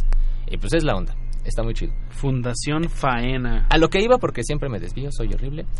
Este, le damos a eso de las plantitas, le damos a los videojuegos harto y al rock and roll y nos late, en- a mí en lo personal me late mucho lo que es Pokémon y toda la circunstancia de, de juntar, o sea, de tener que tener la- las, las versiones, la roja, la azul, la amarilla, y ondas así, y siento, o sea, yo cuando era chico era algo que me hacía salir y conocer a, a mis vecinos, y pues era con el cable Link, y pues bueno, ibas con el que tenía el cable Link, y con el carnal que tenía otro juego, y ahí todos le andaban echando ganas, y eso es- esa interacción es realmente lo que buscamos en los en, la- en las tocadas, es lo que queremos este contagiar con nuestra música, que tanto el carnal que escucha King Crimson como el que nomás le late la arrolladora encuentren un punto en común cuando nos escuchen y digan, órale, ya viste esta combinación, está bien cotorra. Y se den cuenta pues que pues a última están ahí en el mismo evento cotorreando, ¿no? Claro. Y esto de los EPs es como una pues, como una alegoría de eso, ¿no? Así juntar los tres. Ah, de- de- puedo decir Este- Lo que quieras, sí, Ah, sí, bueno. sí, sí. De, de hecho, la onda es que tienen un diseño como único por afuera, por adentro, y los tres son así como las cartas de Exodia y este y hacen un hacen un póster, un póster chévere, póster chévere que pues nosotros lo hacemos porque hágalo usted mismo, no embona tan chido. Entonces, como no embona tan chido y a lo mejor Pero pues no está hecho quieren con sus propias manitas. Ah, sí, con mi cora, todo lo hacemos así, las playeras, los stickers, lo, todo, todo lo hacemos nosotros, hasta ya compramos un cuadro de serigrafía, ya, ya jodí uno. Que ya bueno, jodí dos, de esto, hecho. esto es radio y pero lo van a poder esto ver en la tocada que vamos a estar, bueno, que van a tener el domingo. Ajá, vamos a tocar el domingo, tenemos ahí también este más eventos, el domingo estamos en Bajo Circuito, en un evento de cooperación voluntaria. Bien. Y siempre tenemos los ¿Cómo se llama? Los discos casi siempre llevamos uno porque, pues, como medallas Pokémon, carnales, vayan tres veces. Entonces, la onda es eso, incitarlos a que vayan tres veces, junten los discos y si los tienen, se los cambiamos por unas serigrafías del póster entero Ah, que hacemos chido. nosotras. Vamos a sacar solo 40, entonces, como los locos, carnal. Así. Bien, bien. O como los tazos, que ya hay unos nuevos de Dragon Ball que me atrevo a decir que sí están padres. Están bien Están padres. chéveres, están sí, chéveres. están bien, están bien. Digo, no es la mejor saga, pero bueno. este, escuchamos, ya escuchamos algo de del álbum, por así decirlo, o el EP, este, digamos, de la, de la, Del Conejos. de la tercera parte, Conejos. Escuchamos algo del 400, ¿les parece bien? ¿Cuál, Está cuál les gustaría escuchar? ¿Cuál? ¿Ustedes por qué Ustedes no escogen? escojan, sí, una. Este, Escojan es más, el joven más nuevo de Nuevilandia. A ver, Miguel, acércate al Este, micrófono. por favor. mm, Pues yo opino que mi favorita del 400 sería el surfiño o gorila. Es, Ajá. es, es gorila. Gorila. Gorila. Escuchemos Gorila. Il que- surfciño. El surfciño. Música maestra. Tenemos por ahí de esta... eh, Ah, gorila, es Sí, esa, gorila, gorila. Tan. Una pequeña dificultad técnica. Regresamos en unos momentos. Recuerden, estamos en cultivo de ejércitos. ¿Cuánto tiempo hacemos? Ah, al parecer no tenemos esa canción, entonces vamos a tener que poner otra. Entonces no pondremos esa. ¿No está en, en- en el apartado del 1? Eso es Paco de Pablo hablando con nuestro Con productor, nuestro productor, sí. Eduardo Luis Hernández Hernández. Esto es radio en vivo y a todo color. En vivo, hermanos. Berenjenas. Sí. Berenjenas gratis. Digan palabras graciosas. Está chistoso. Onomatopeyas. Tezcatlipoca. Pocoyo. Mictlantecutli. El surfiño. Ah, Surfiño, escuchemos Surfiño. Eso, Me la vamos a cambiar, Miguel, perdón. Es la misma. El Ah. surfiño es gorila. Ajá, es Es la misma. Ah. Es que realmente todas las rolas como... Perdón. Ah, ¿lo, lo, lo digo? ¿No lo digo? Lo que quieras. Música. Ah, bueno, Ahorita- eh, ahorita lo digo, perdón, sigan con eso. Cultivo de ejercicios.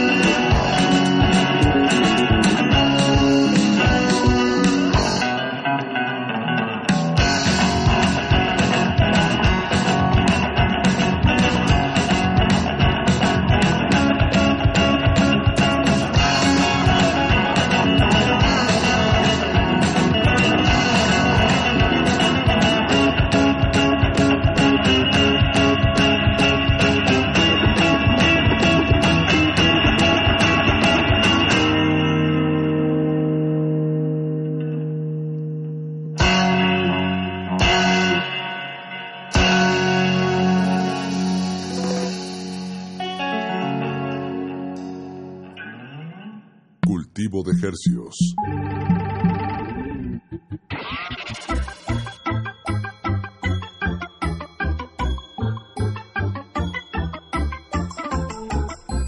Escuchamos Gorila, también conocido como... eh, ¿cuál era Il la- Surciño. Il Surciño. Es que luego eso pasa, ¿no? Que, que entre los músicos es, "Ah, hay que tocar y le pones un nombrecito y luego ya queda el otro nombre, pero entre ustedes queda como el, el nombre interno, ¿no? Ajá. De la canción. Es como ponerle, ponerle a tu hijo Ricardo y que terminen diciéndole el Rich. patas. El patas. bueno, tú sabes que se llama Ricardo. Tú sabes que se llama Ricardo y tú así le dices, pero, pero no, pues es el patas. El patas. Pues este domingo van a estar tocando en un evento que empieza desde temprano en el Bajo Circuito, un foro que, que pues nos gusta estar eh, con el ojo encima porque pues tiene una oferta bastante variada. Y pues este domingo no, no es la excepción. A partir de las 2 de la tarde van a estar tocando los 400 conejos ebrios. ¿Quién más está? Lost Fusion. Van a estar también Cluster Colega. y el Afroduf. Ajá, Afroduf Sanfoca. Cinco proyectos. ¿Y qué, qué más va a haber? Es, no nada más es toquín, ¿no? También Ah, no, la, la- el toquín se llama este Tírame Esquina y lo estamos haciendo más que nada para apoyar a toda la comunidad chinampera. ¿Ya ven que les comentaba lo de la fundación? Pues ellos andan bien inmiscuidos, obviamente, ¿no? La Fundación este, Faena. La Fundación Faena. Y pues la idea es eso, llevar a los este a los chinamperos, llevar a los productores, visibilizar este sus productos, visibilizar sus prácticas. Y pues nosotros hacemos ruido pues para que digan, "Ay, ¿qué está pasando aquí? No, vamos a jalarnos." y este y pues ya se mete la banda es de cooperación voluntaria, entonces no hay pretexto, échenle un cambio, échenle morralla, un cheque al portador, lo que traigan, banda, no hay falla. Y este, está, este foro está ahí en donde Constituyente se convierte en Abajo de Juan puente. Escutia, abajo de un puente. Está a dos cuadras Ah, sí, exactas De de. Metro Chapultepec. Ah, de- y de Metro Juanacatlán. Ajá, está Y- entre Juanacatlán Bueno, exacto. Y entre Metro Juanacatlán si vienen del, del otro lado.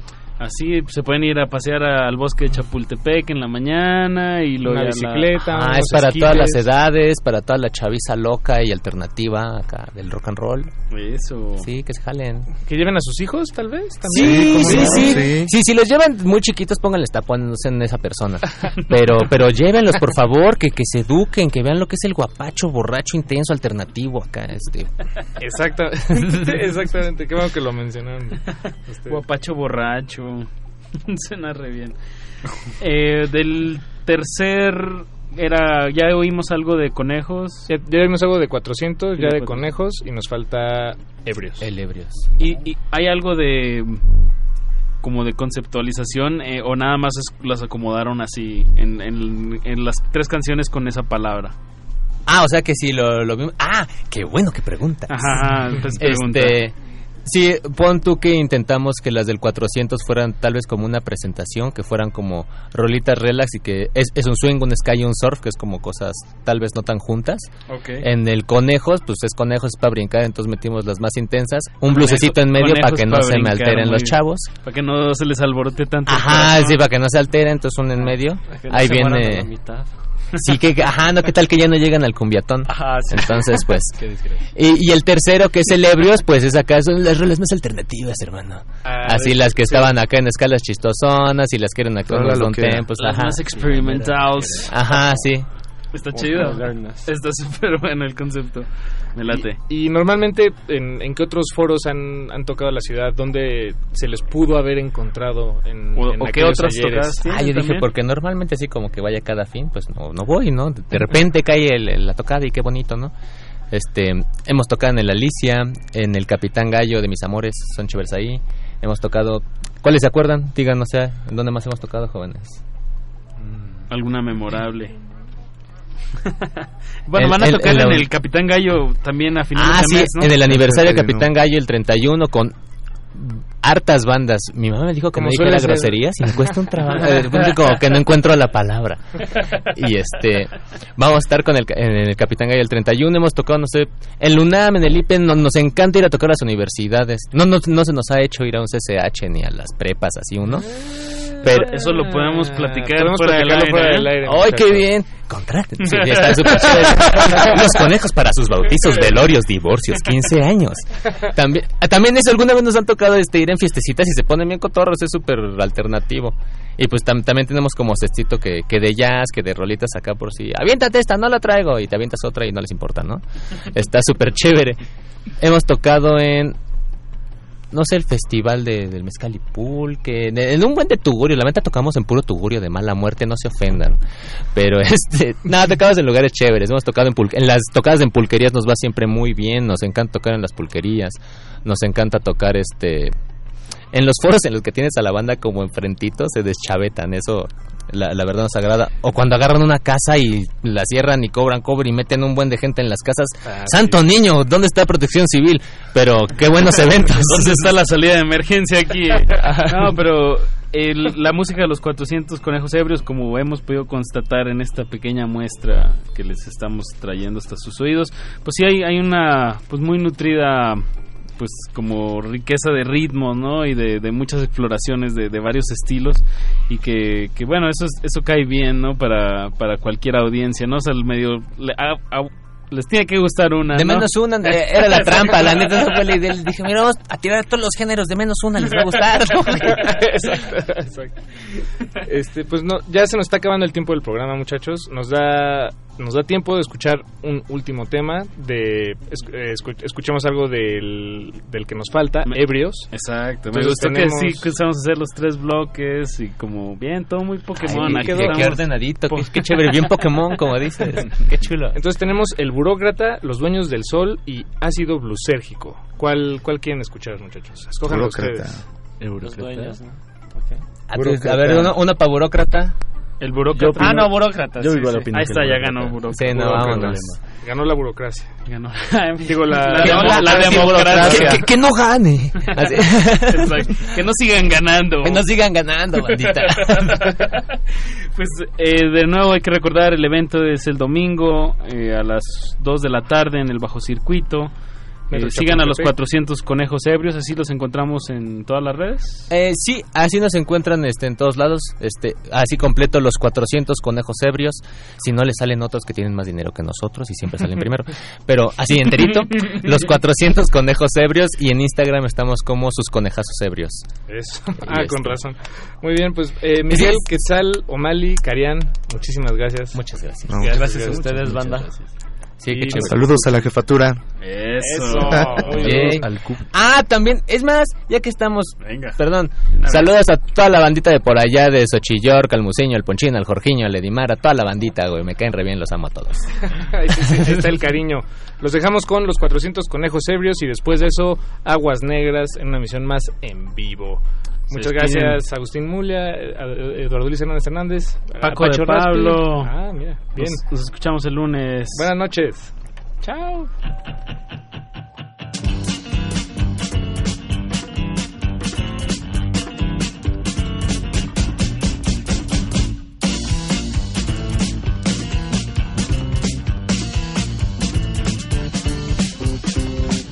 Cada mañana habiendo dormido nada, empeñándote en ser alguien que tenga dinero, no trabaje de obrero y pueda pretender que sabe más de la vida, nunca dice mentiras y el cambio solamente es él. Da igual si es lo correcto, hay que fingir ser perfecto y no hacer caso ajeno. Presentimiento de que lo que hiciste nunca estuvo bien y de que habrías de arrepentirte del triste momento en el que desististe en el camino que realmente te haría enorgullecer. Crimen y despojo, da igual quien lo ve. El cielo parece más oscuro antes de amanecer y no debemos ceder.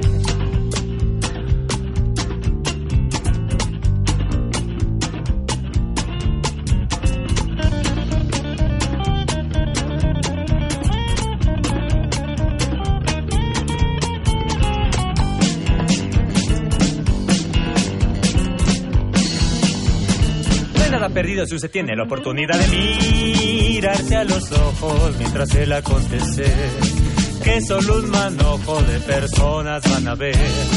Llegue un punto en el que nadie más pueda retroceder y podamos entender que no nos podrán vencer. Si somos uno, somos más de los que puedan desaparecer. No hay que desfallecer, Sintiendo juntos somos más de los que puedan perecer.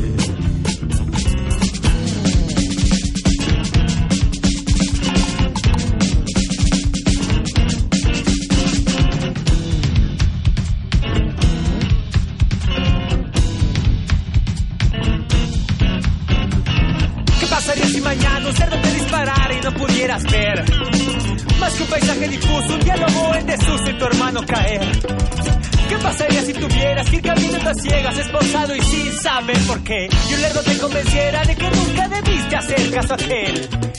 Presentimiento de que lo que hiciste nunca estuvo bien y de que habrías de arrepentirte de triste momento en el que desististe en el camino que realmente te haría enorgullecer.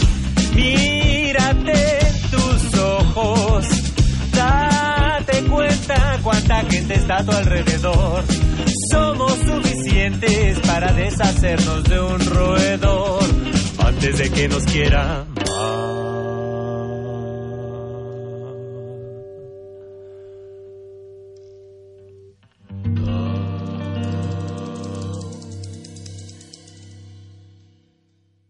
...2019... ...200 años del nacimiento de Herman Melville... Para el enloquecido Ahab, Moby Dick encarnaba todo lo que es capaz de atormentar y provocar locura, todo lo que enturbia la mente, todo el sutil demonismo de la vida y del pensamiento, todo el mal absoluto. Moby Dick, sexto piso, España, segunda edición, 2018. Ahab está empeñado en una venganza personal. Sí, la venganza que lleva a sus hombres también al despeñadero, mientras que Starbuck es la colectividad que puede salvarse en su conjunto. Por eso me resulta tan conmovedor y tan admirable el personaje de Starbuck. Vicente Quirarte, narrador y poeta. Herman Melville, 96.1 FM. Radio UNAM, experiencia sonora. Primer movimiento festeja cinco años al aire. Gracias por hacer comunidad y ser parte de los más de mil programas en vivo. Por ello queremos celebrar contigo e invitarte a ti a participar en esta fiesta radial el viernes 9 de agosto en la sala Julián Carrillo de Radio UNAM. Ven y sé parte de nuestro radioteatro. Habrá sorpresas, caja mágica, poesía y en la música. Primer movimiento. Cinco años de hacer comunidad. Adolfo Prieto, 133, Colonia del Valle, de 7 a 10 de la mañana. La entrada es libre. Radio UNAM. Experiencia sonora.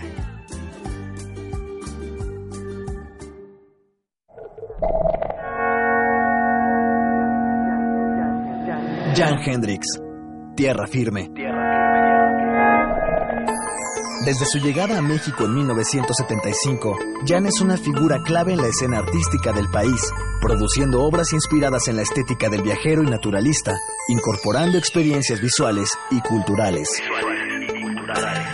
Museo Universitario Arte Contemporáneo, MUAC, en Ciudad Universitaria, del 4 de mayo al 22 de septiembre de 2019.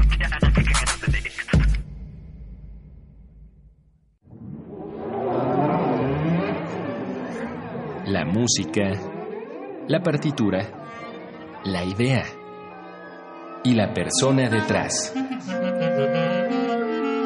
Escuchemos a los autores en Fa, nuestros compositores en síntesis. Un espacio de entrevistas a jóvenes creadores mexicanos de música académica, todos los jueves a las 11 de la noche. O sintoniza la retransmisión los domingos a las 7 de la tarde. 96.1 de FM. Radio UNAM, Experiencia Sonora.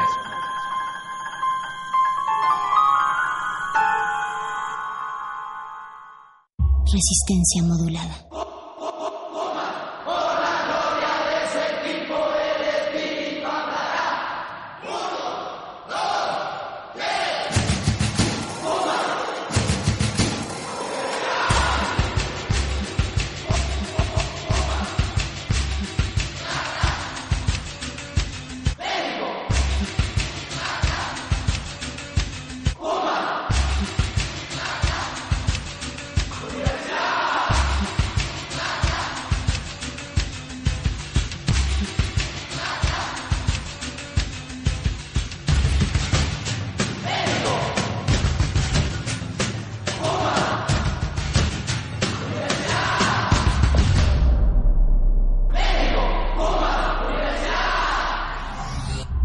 Modulada.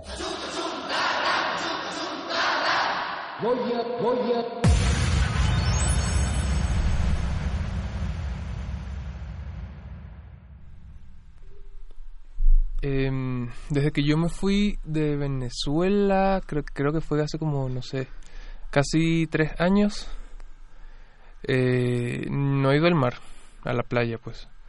Y antes la tenía como media hora. Eh, es algo que extraño bastante. O sea, tener la playa media hora es algo para mí importante. Eh, aquí creo que queda la más cerca como a cinco y está complicado porque me encanta la playa. A mí me caga la playa. ¿Qué? Existen flores en medio de los pantanos. Ecosistemas entre los charcos. La basura de unos es el tesoro de otros. La realidad es una máscara. Y cada una de sus verdades, una historia. Aguas negras. Ensuciamos porque la renovación está en limpiar. Limpiar.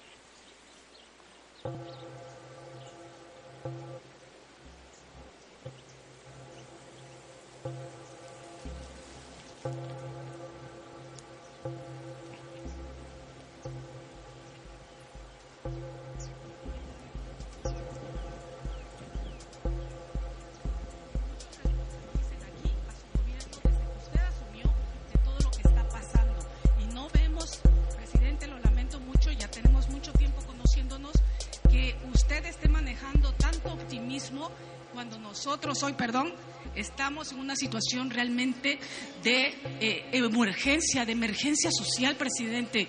Y hay una miseria, hay cada vez más narcotráfico, hay cada vez más armas circulando, hay cada vez más miseria en Quintana Roo y eso no puede ser posible. Además, una lacerante corrupción y no hay nada de transparencia. Esperamos que usted, como anunció ayer, que va a estar cada tres meses aquí en Quintana Roo, investigue y ya no se siga gastando tanto dinero. Está el auditorio del bienestar allí pudriéndose.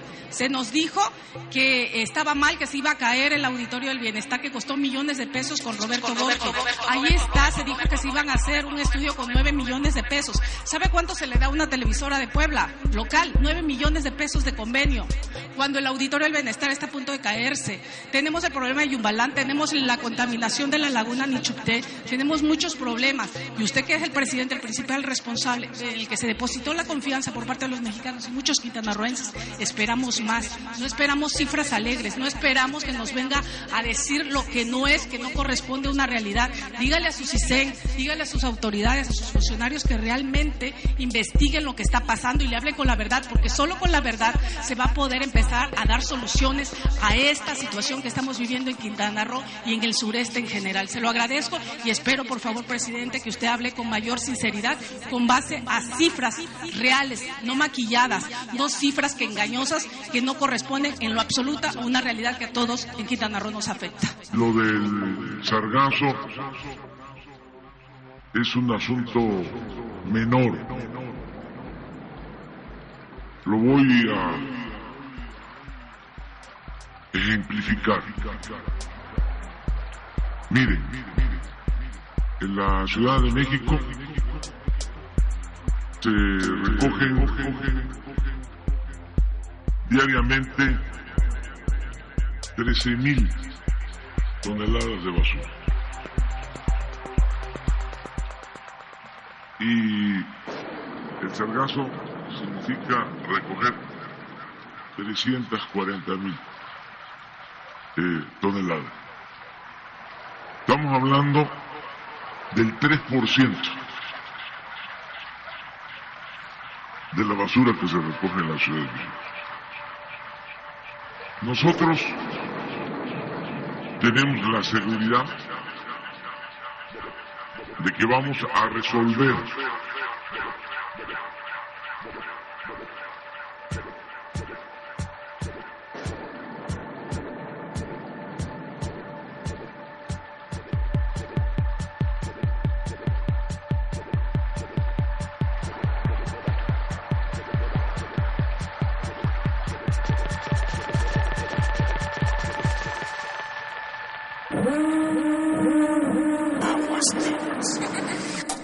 Negras.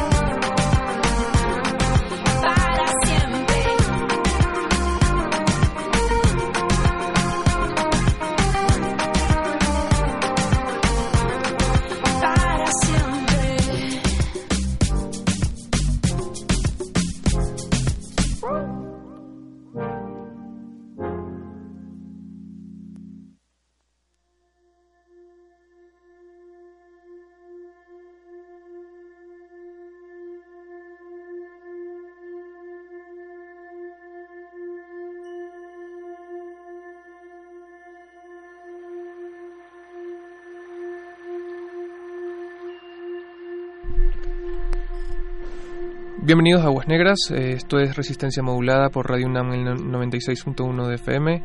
Estamos en vivo, extrañamente. Estamos extrañamente en vivo, eh, desde un lugar que para muchos les resulta grato. Yo no puedo entender que no te gusta la playa. O sea, perdóname, pero... Me parece uno de los paisajes más incómodos. Pero quizás sea porque a mí el, el calor sí me sofoca un poquito. Y ya los bochornos de la edad, Lalo Luis. Pero ¿sabes cómo se quita el, el calor? Sí, yo sé que nadando en la playa, pero luego esta sensación incómoda de la arena pegada al cuerpo, ¿Qué? sudor. Tengo que O contar... sea, tengo que eso contar- no, no sé.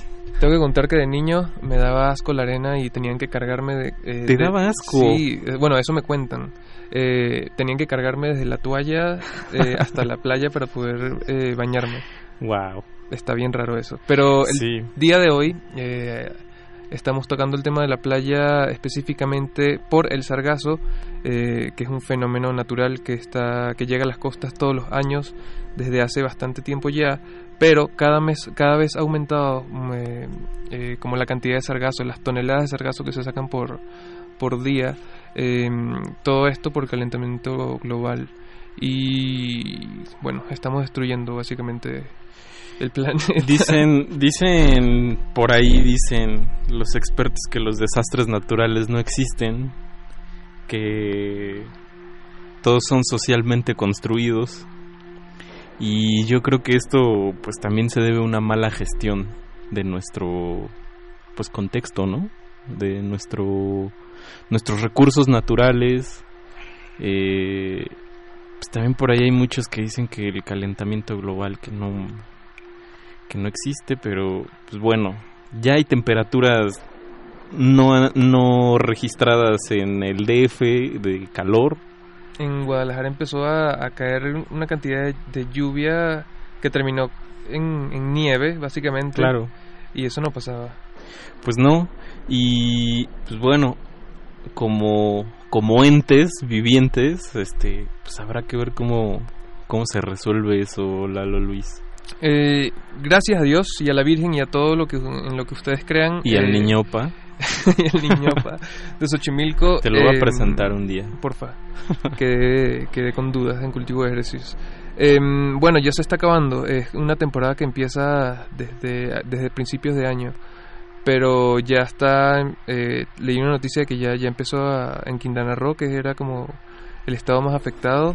Eh, ya las playas están empezando a volver a su color normal. Pero sí, eh, es, un, es, es un problema, eh, sobre todo para estos estados que son que viven del turismo porque Claro. la cantidad de gente que, que, que iba dejó de ir justo por el tema de las playas por el sargazo y no, no, no nada más nos está afectando a nosotros como como como humanos como como, personas que también van va- gente que vaya a recrearse o, o lo que sea sino también a las especies eh, porque por ejemplo, no sé, las, las tortugas marinas están teniendo problemas eh, por el tema del sargazo porque los huevitos ah, al salir, o sea, las tortugas al salir de su, de su huevo, eh, el camino para llegar a... Es más difícil. Es mucho más difícil. Sí, es, sí es difícil un poco, ¿no? El salir de la playa hacia por las Sí, gaviotas, sí, por los ya- ya- depredadores. Ya, es bastante difícil y no, no solo eso, sino que el sargazo está zancochando básicamente los huevos. Claro. Eh, eh, Sancochando te refieres a Sí, se cocinan a porque cocinar, no- ok. sí. Eh, Sancochar es un verbo que conocí en Colombia. ¿Aquí que no se como- usa sancochar? No, aquí no se usa Claro que sancochar, sí. no. Ok. Es como el sancocho es una revoltura, un caldo ahí de todo que se cocina. Mm, sancochar es como Cocinar, pues. Ajá. Ok. Eh, bueno, eh, vámonos con un reportaje eh, que hizo eh, un compañero mm, llamado Abraham Reza, periodista, eh, reportero. Él fue a cubrir eh, por dos meses el tema del, del sargazo y sacó información importante que creo que, que está bueno conocerla. Eh, y yo creo que vamos con esto, compañero. Pues vamos con esto, regresamos. Esto es Aguas Negras 96.1 de FM. Radio Nam. Vámonos. Aguas negras.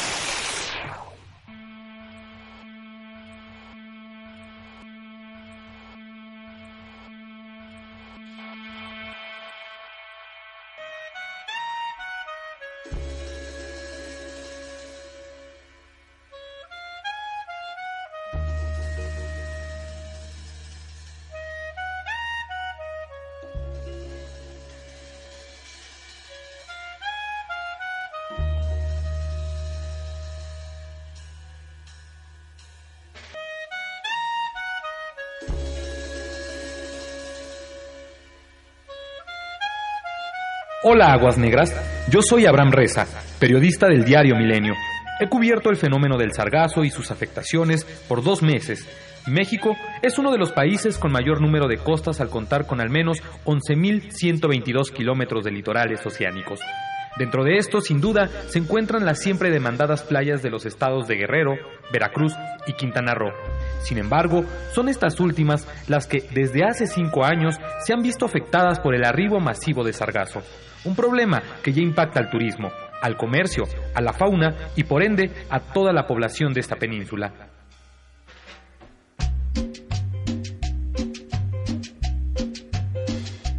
De acuerdo con las investigadoras de la UNAM, Marta García Sánchez y Brigitta Inevan, el sargazo es una macroalga de color dorado.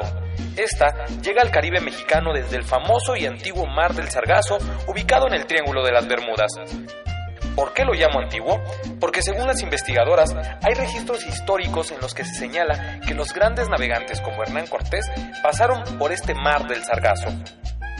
El mar del Sargazo se ubica en el Triángulo de las Bermudas, es decir, en el norte del Océano Atlántico, y aunque ha existido desde hace años, ahora se ha vuelto un problema para las costas gracias al calentamiento global y a todos los desechos que el hombre ha tirado al mar. Imaginen, por un lado, tenemos una gran mancha de alga, pero hemos decidido subirle la temperatura al agua sobre la que flota, además de que le agregamos nutrientes, aguas residuales y los fertilizantes que tarde o temprano van a dar al mar. Con el paso del tiempo, estos ingredientes fortalecen el alga y la ayudan a crecer. Son precisamente esas algas que salen de la circunferencia normal del mar de los sargazos las que comienzan todo un viaje, porque no solo llega a nuestro país, antes realizan todo un recorrido que empieza por el oeste de África, atraviesa el Atlántico hasta Centroamérica y pasa por el Caribe. Al menos 19 países de esta región se ven afectados por el alga y México en realidad es el último.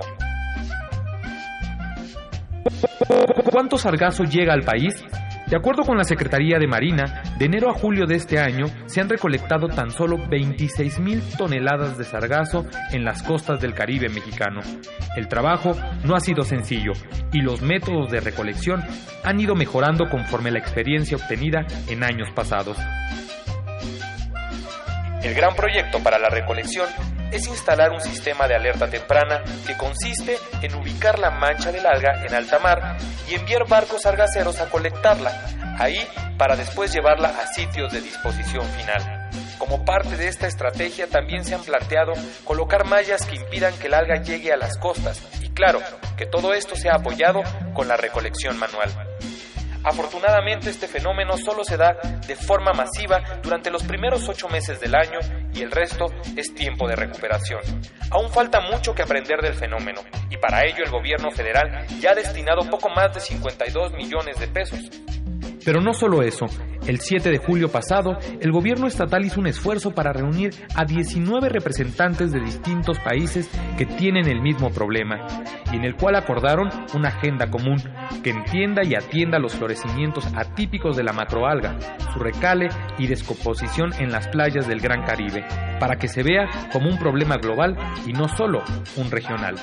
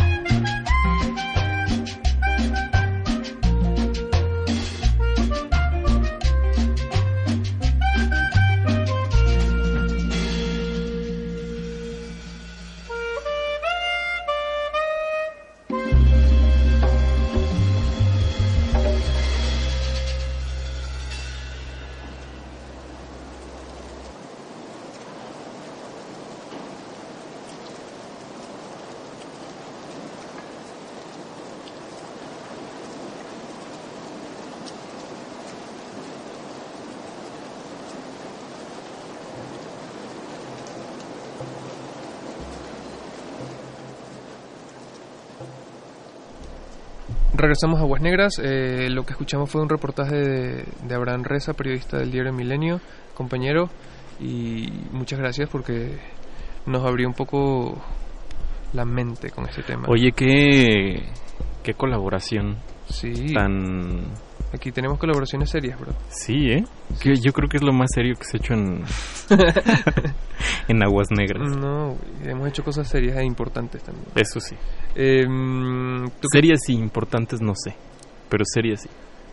tú, tú me quieres decir con este tema de que no te gusta la playa, de que, de que, o sea, como si de rep- nunca, em, nunca planeas un viaje Mm. familiar ni con amigos. O sea, creo que la playa no es como lo primero que pienso cuando digo me voy de vacaciones. O sea, me voy de vacaciones y salir de la ciudad, o sea, lo que menos pasa por mi cabeza es el calor, es la playa, la arena pegada al cuerpo. O sea, no, como que... Y digo, creo que es una cosa ahí medio... Es raro porque yo también soy como que de...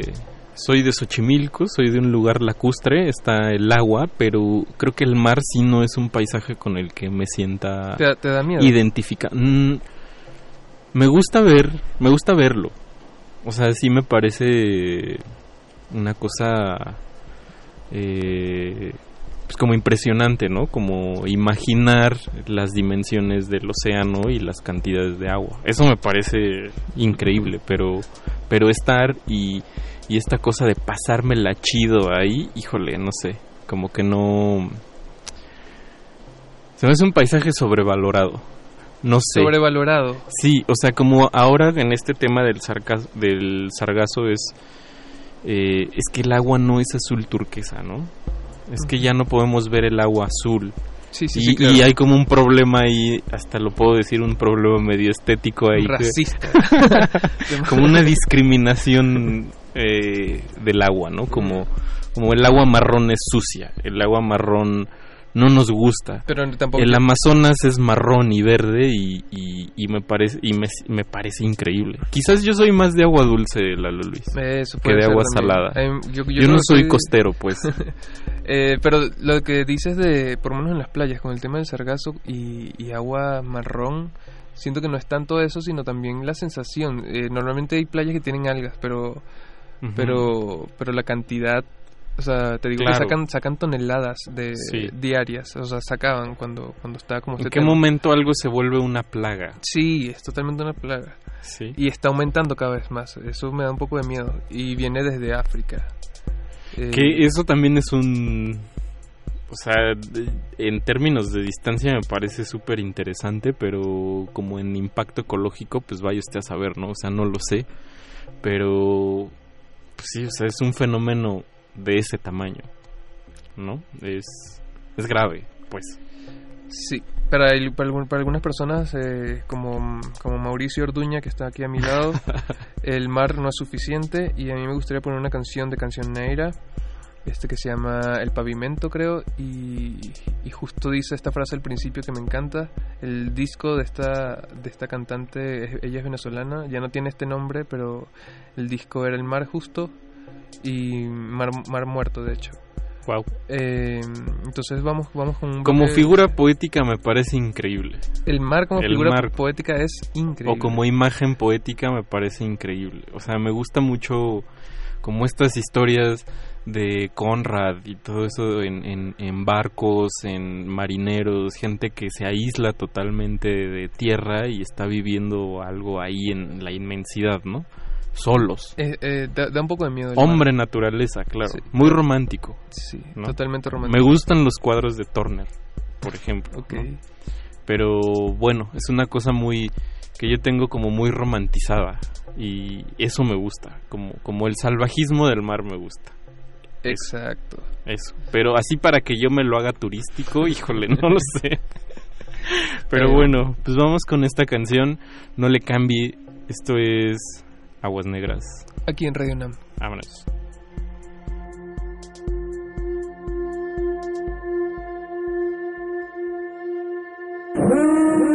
Aguas negras.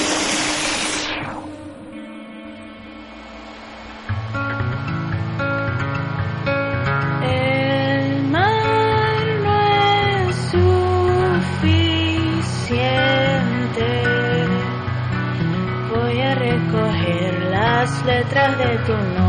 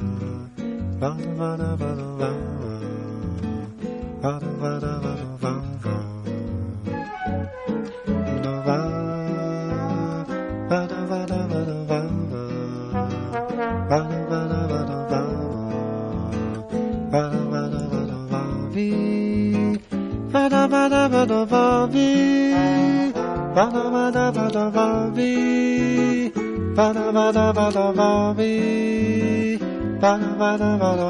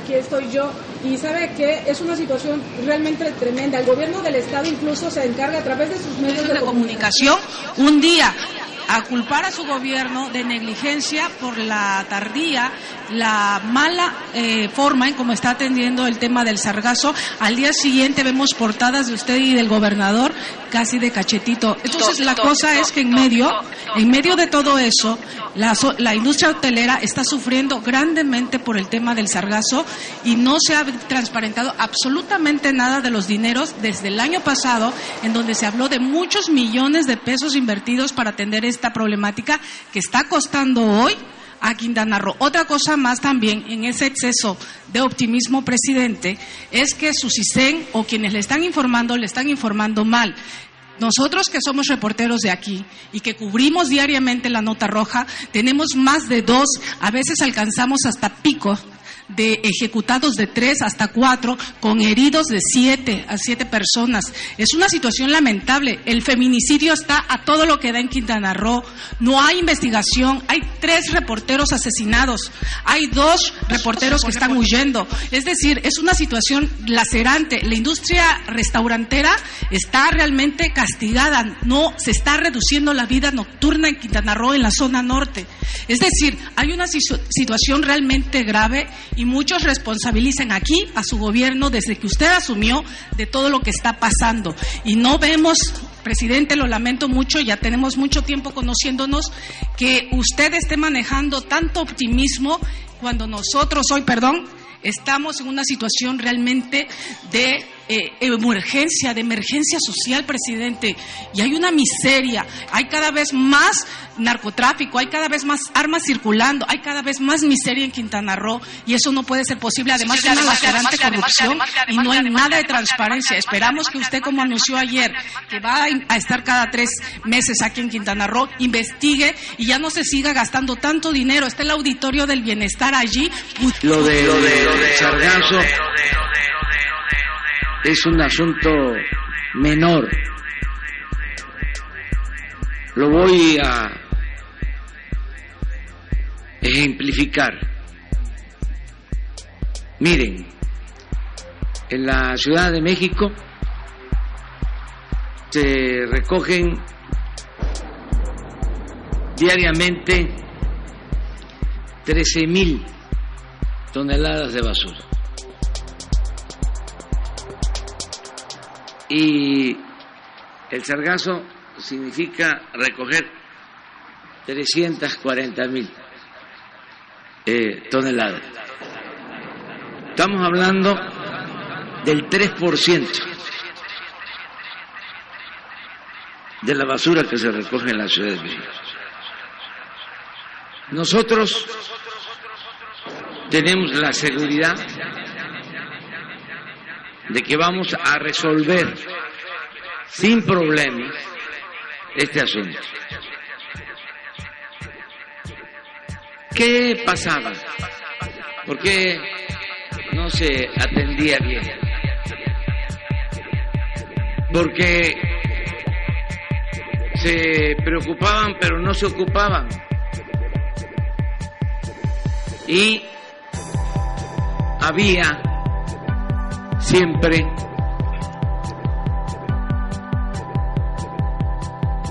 actos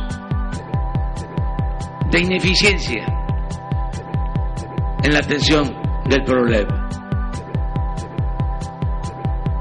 Incluso de manera irresponsable hasta se declaraban emergencias, alertas, porque lo que buscaban era de que se pudiese contratar sin licitar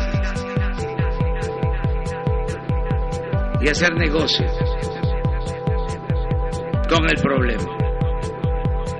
Ya eso se terminó. Por eso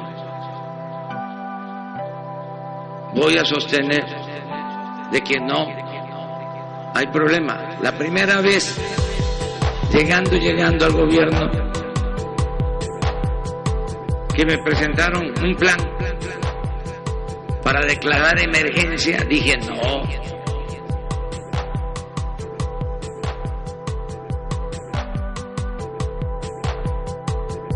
Aguas negras.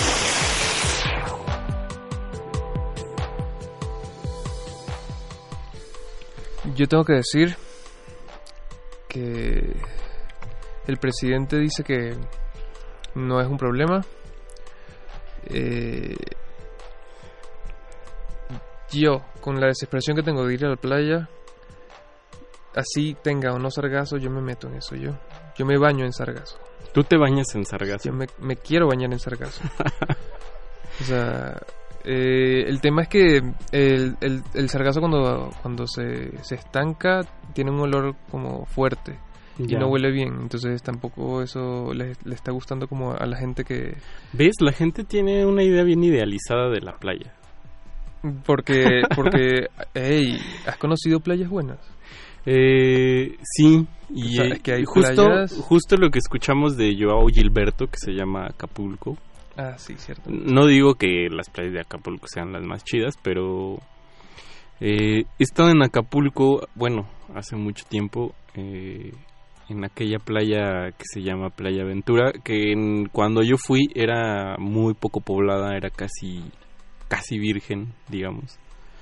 Y pues me la pasé bien, de, de joven, eh, en, ese, en ese viaje familiar.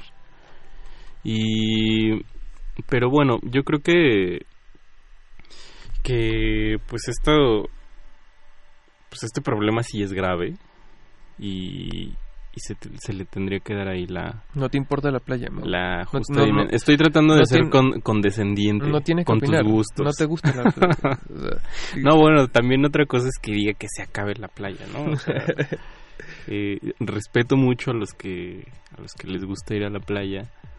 Eh, simplemente no es no es mi paisaje, Lalo Luis. Sí, sí, yo creo que cada quien mm, debe tener como su paisaje Yo soy de bosque. Tú eres de bosque. Yo creo que soy de bosque o de cositas frías. A mí me gusta pensar eso también, porque también lo he pasado muy bien en el bosque. ¿Tú crees que, que la gente que vive en la costa, bueno, no, pues sí, ¿no? Sí tiene un temperamento distinto. Yo me he dado cuenta que, o sea, también hablando de mi región, eh, la gente en el mar tiene otro tiempo. Sí, distinto, o sea, como sí. en, en la ciudad La ciudad y provincia sí hay tiempo, temporalidades Sí, sí, distintas. pero además de esto, te, te, te hago el, el ejemplo de el temper- temperamento que puede tener una persona de, de, de- Margarita, de la isla de Margarita, eh, en Venezuela, que es un- una isla que es costa, que es mar. eh, siento que tienen un poco más de no sé, en cuanto a tiempos son más rápidos que la gente que vive en los Andes venezolanos que ¿Ah, sí? que sí es otro es mucho más lenta según yo sí La tienen gente de la costa es más lenta. sí entonces no sé si tiene que ver con el calor Yo creo que sí tiene que ver algo con el calor. puede ser Y, y con...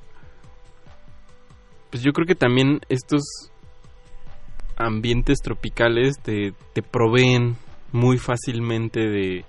O sea, lo voy a decir así en términos muy burdos, pero... O sea, como que estar en la playa es más fácil acceder a un mango.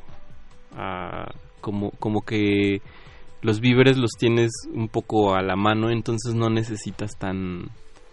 eh, pues hacer tantas cosas como para alimentarte, pues, ¿no? A que estuvieras en un clima frío y ahí se implica como que quien viva en climas fríos desarrolle pues otras cosas para Sí, o sea, pero- piensa en pero los esquimales, pues, ¿no? pero en- pero estamos hablando de que esquimales ya es algo bien extremo Sí, es muy extremo, pero un clima frío sí, sí te... como que te exige otro tipo de... Pues para que puedas acceder, bueno, principalmente como a un alimento, a calentarte, a como que requiere un poco de técnica y en la playa, pues es, es otra cosa, ¿no? Como, como, sí, justo es un tiempo más, quizás más dilatado, si quieres. ¿no? Y yo lo he visto también, o sea, yo tengo familiares en Acapulco y, y cuando iba Ah, de ¿ah, muy sí? niño, sí, Acapulco es el que queda a cinco horas de acá es a cuatro horas. Cuatro, oh. Por la autopista del Sol si tienes lana para pagarla. del sur Del Sol, del sol la autopista del Sol. ¿Qué, qué, qué es de, de Luis Miguel? La hizo Pues yo creo, yo creo, yo creo que pues, igual y tiene unas acciones ahí, no lo sé. Pero sí, sí es otra temporalidad, o sea, a mí me pasaba mucho que veía así como a las tías o a los tíos ahí en la hamaca comiéndose su mango Uy, y, qué bueno. y yo de la ciudad así como que decía, bueno, pues es que ya hay que hacer algo, ¿no? Como, como esa prisa que te impregna la ciudad, o sea, pues allá no la tienen, ¿no? Y, y sí son muy distintos los tiempos de provincia y de la ciudad. A mí creo. me da mucha curiosidad saber si hay gente como Mauricio que no le gusta la playa. Así que eh, si nos están escuchando y quieren compartir sus opiniones, estamos en arroba R modulada, en Instagram y en Twitter, en Facebook como R Resistencia Modulada. Y bueno, yo digo que vayamos con algo de música. Vamos con algo de música, pero ¿sabes qué? También me molesta mucho de la playa. Ya, no quiero seguir escuchando. me, molesta que, me molesta que te moleste. ¿Sabes qué me encanta? El sargazo. No. no, no es cierto. Vámonos con música. ¿Qué quieres escuchar, Lalo Luis? Eh, lo que tú quieras, te lo dejo. Lo que yo quiera. Algo- algo- Vámonos algo con algo. No, vamos con algo festivo. Ok. ¿No? Los Joao, que no son de. Parecería que estamos hablando de la tropicalia brasileña, pero no. Los Joao. Los Joaos mexicanos. Los Joao Son bien mexicanos. mexicanos. Son muy mexicanos y acaban de descubrir los sintetizadores. Acaban, eh, sí, porque yo- mm, los Joao entiendo que se llaman los Joao porque le gustaba a Joao Gilbert. ¡Wow! No es cierto. Sí, en No, serio, en serio creo que Luis, sí. No te- digas eso. eso, ey, lo voy a verificar y se lo voy a, lo voy a poner en un micro en resistencia modulada para que lo sepan. Ok, ya pusimos a Joao Gilberto. Estos son los Joao. A ver qué tal suena. Esto es Aguas Negras. Aguas negras. Aguas negras.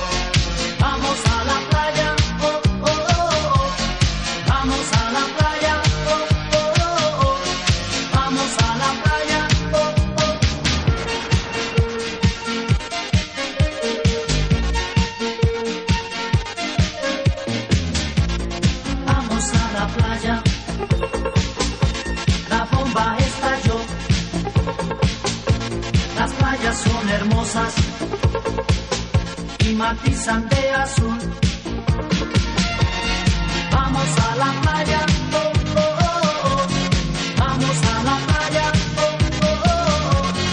Vamos a la playa. Vamos a la playa. Vamos a la playa. Todos con sombrero. El viento es radioactivo despeina los cabellos. Vamos a la playa,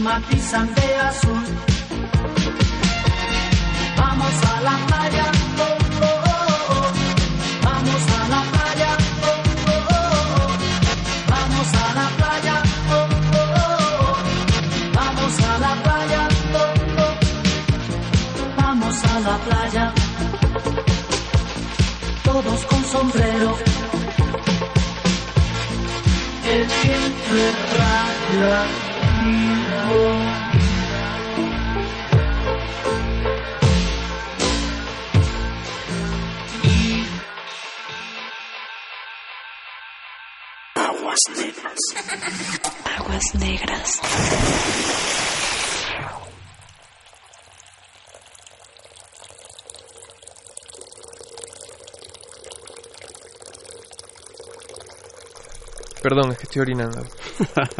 Mentira. Eh, los Joao dicen, vamos a la playa, al fin el mar es limpio, no más peces hediondos, sino agua fluorescente. ¿En qué andaba esta gente?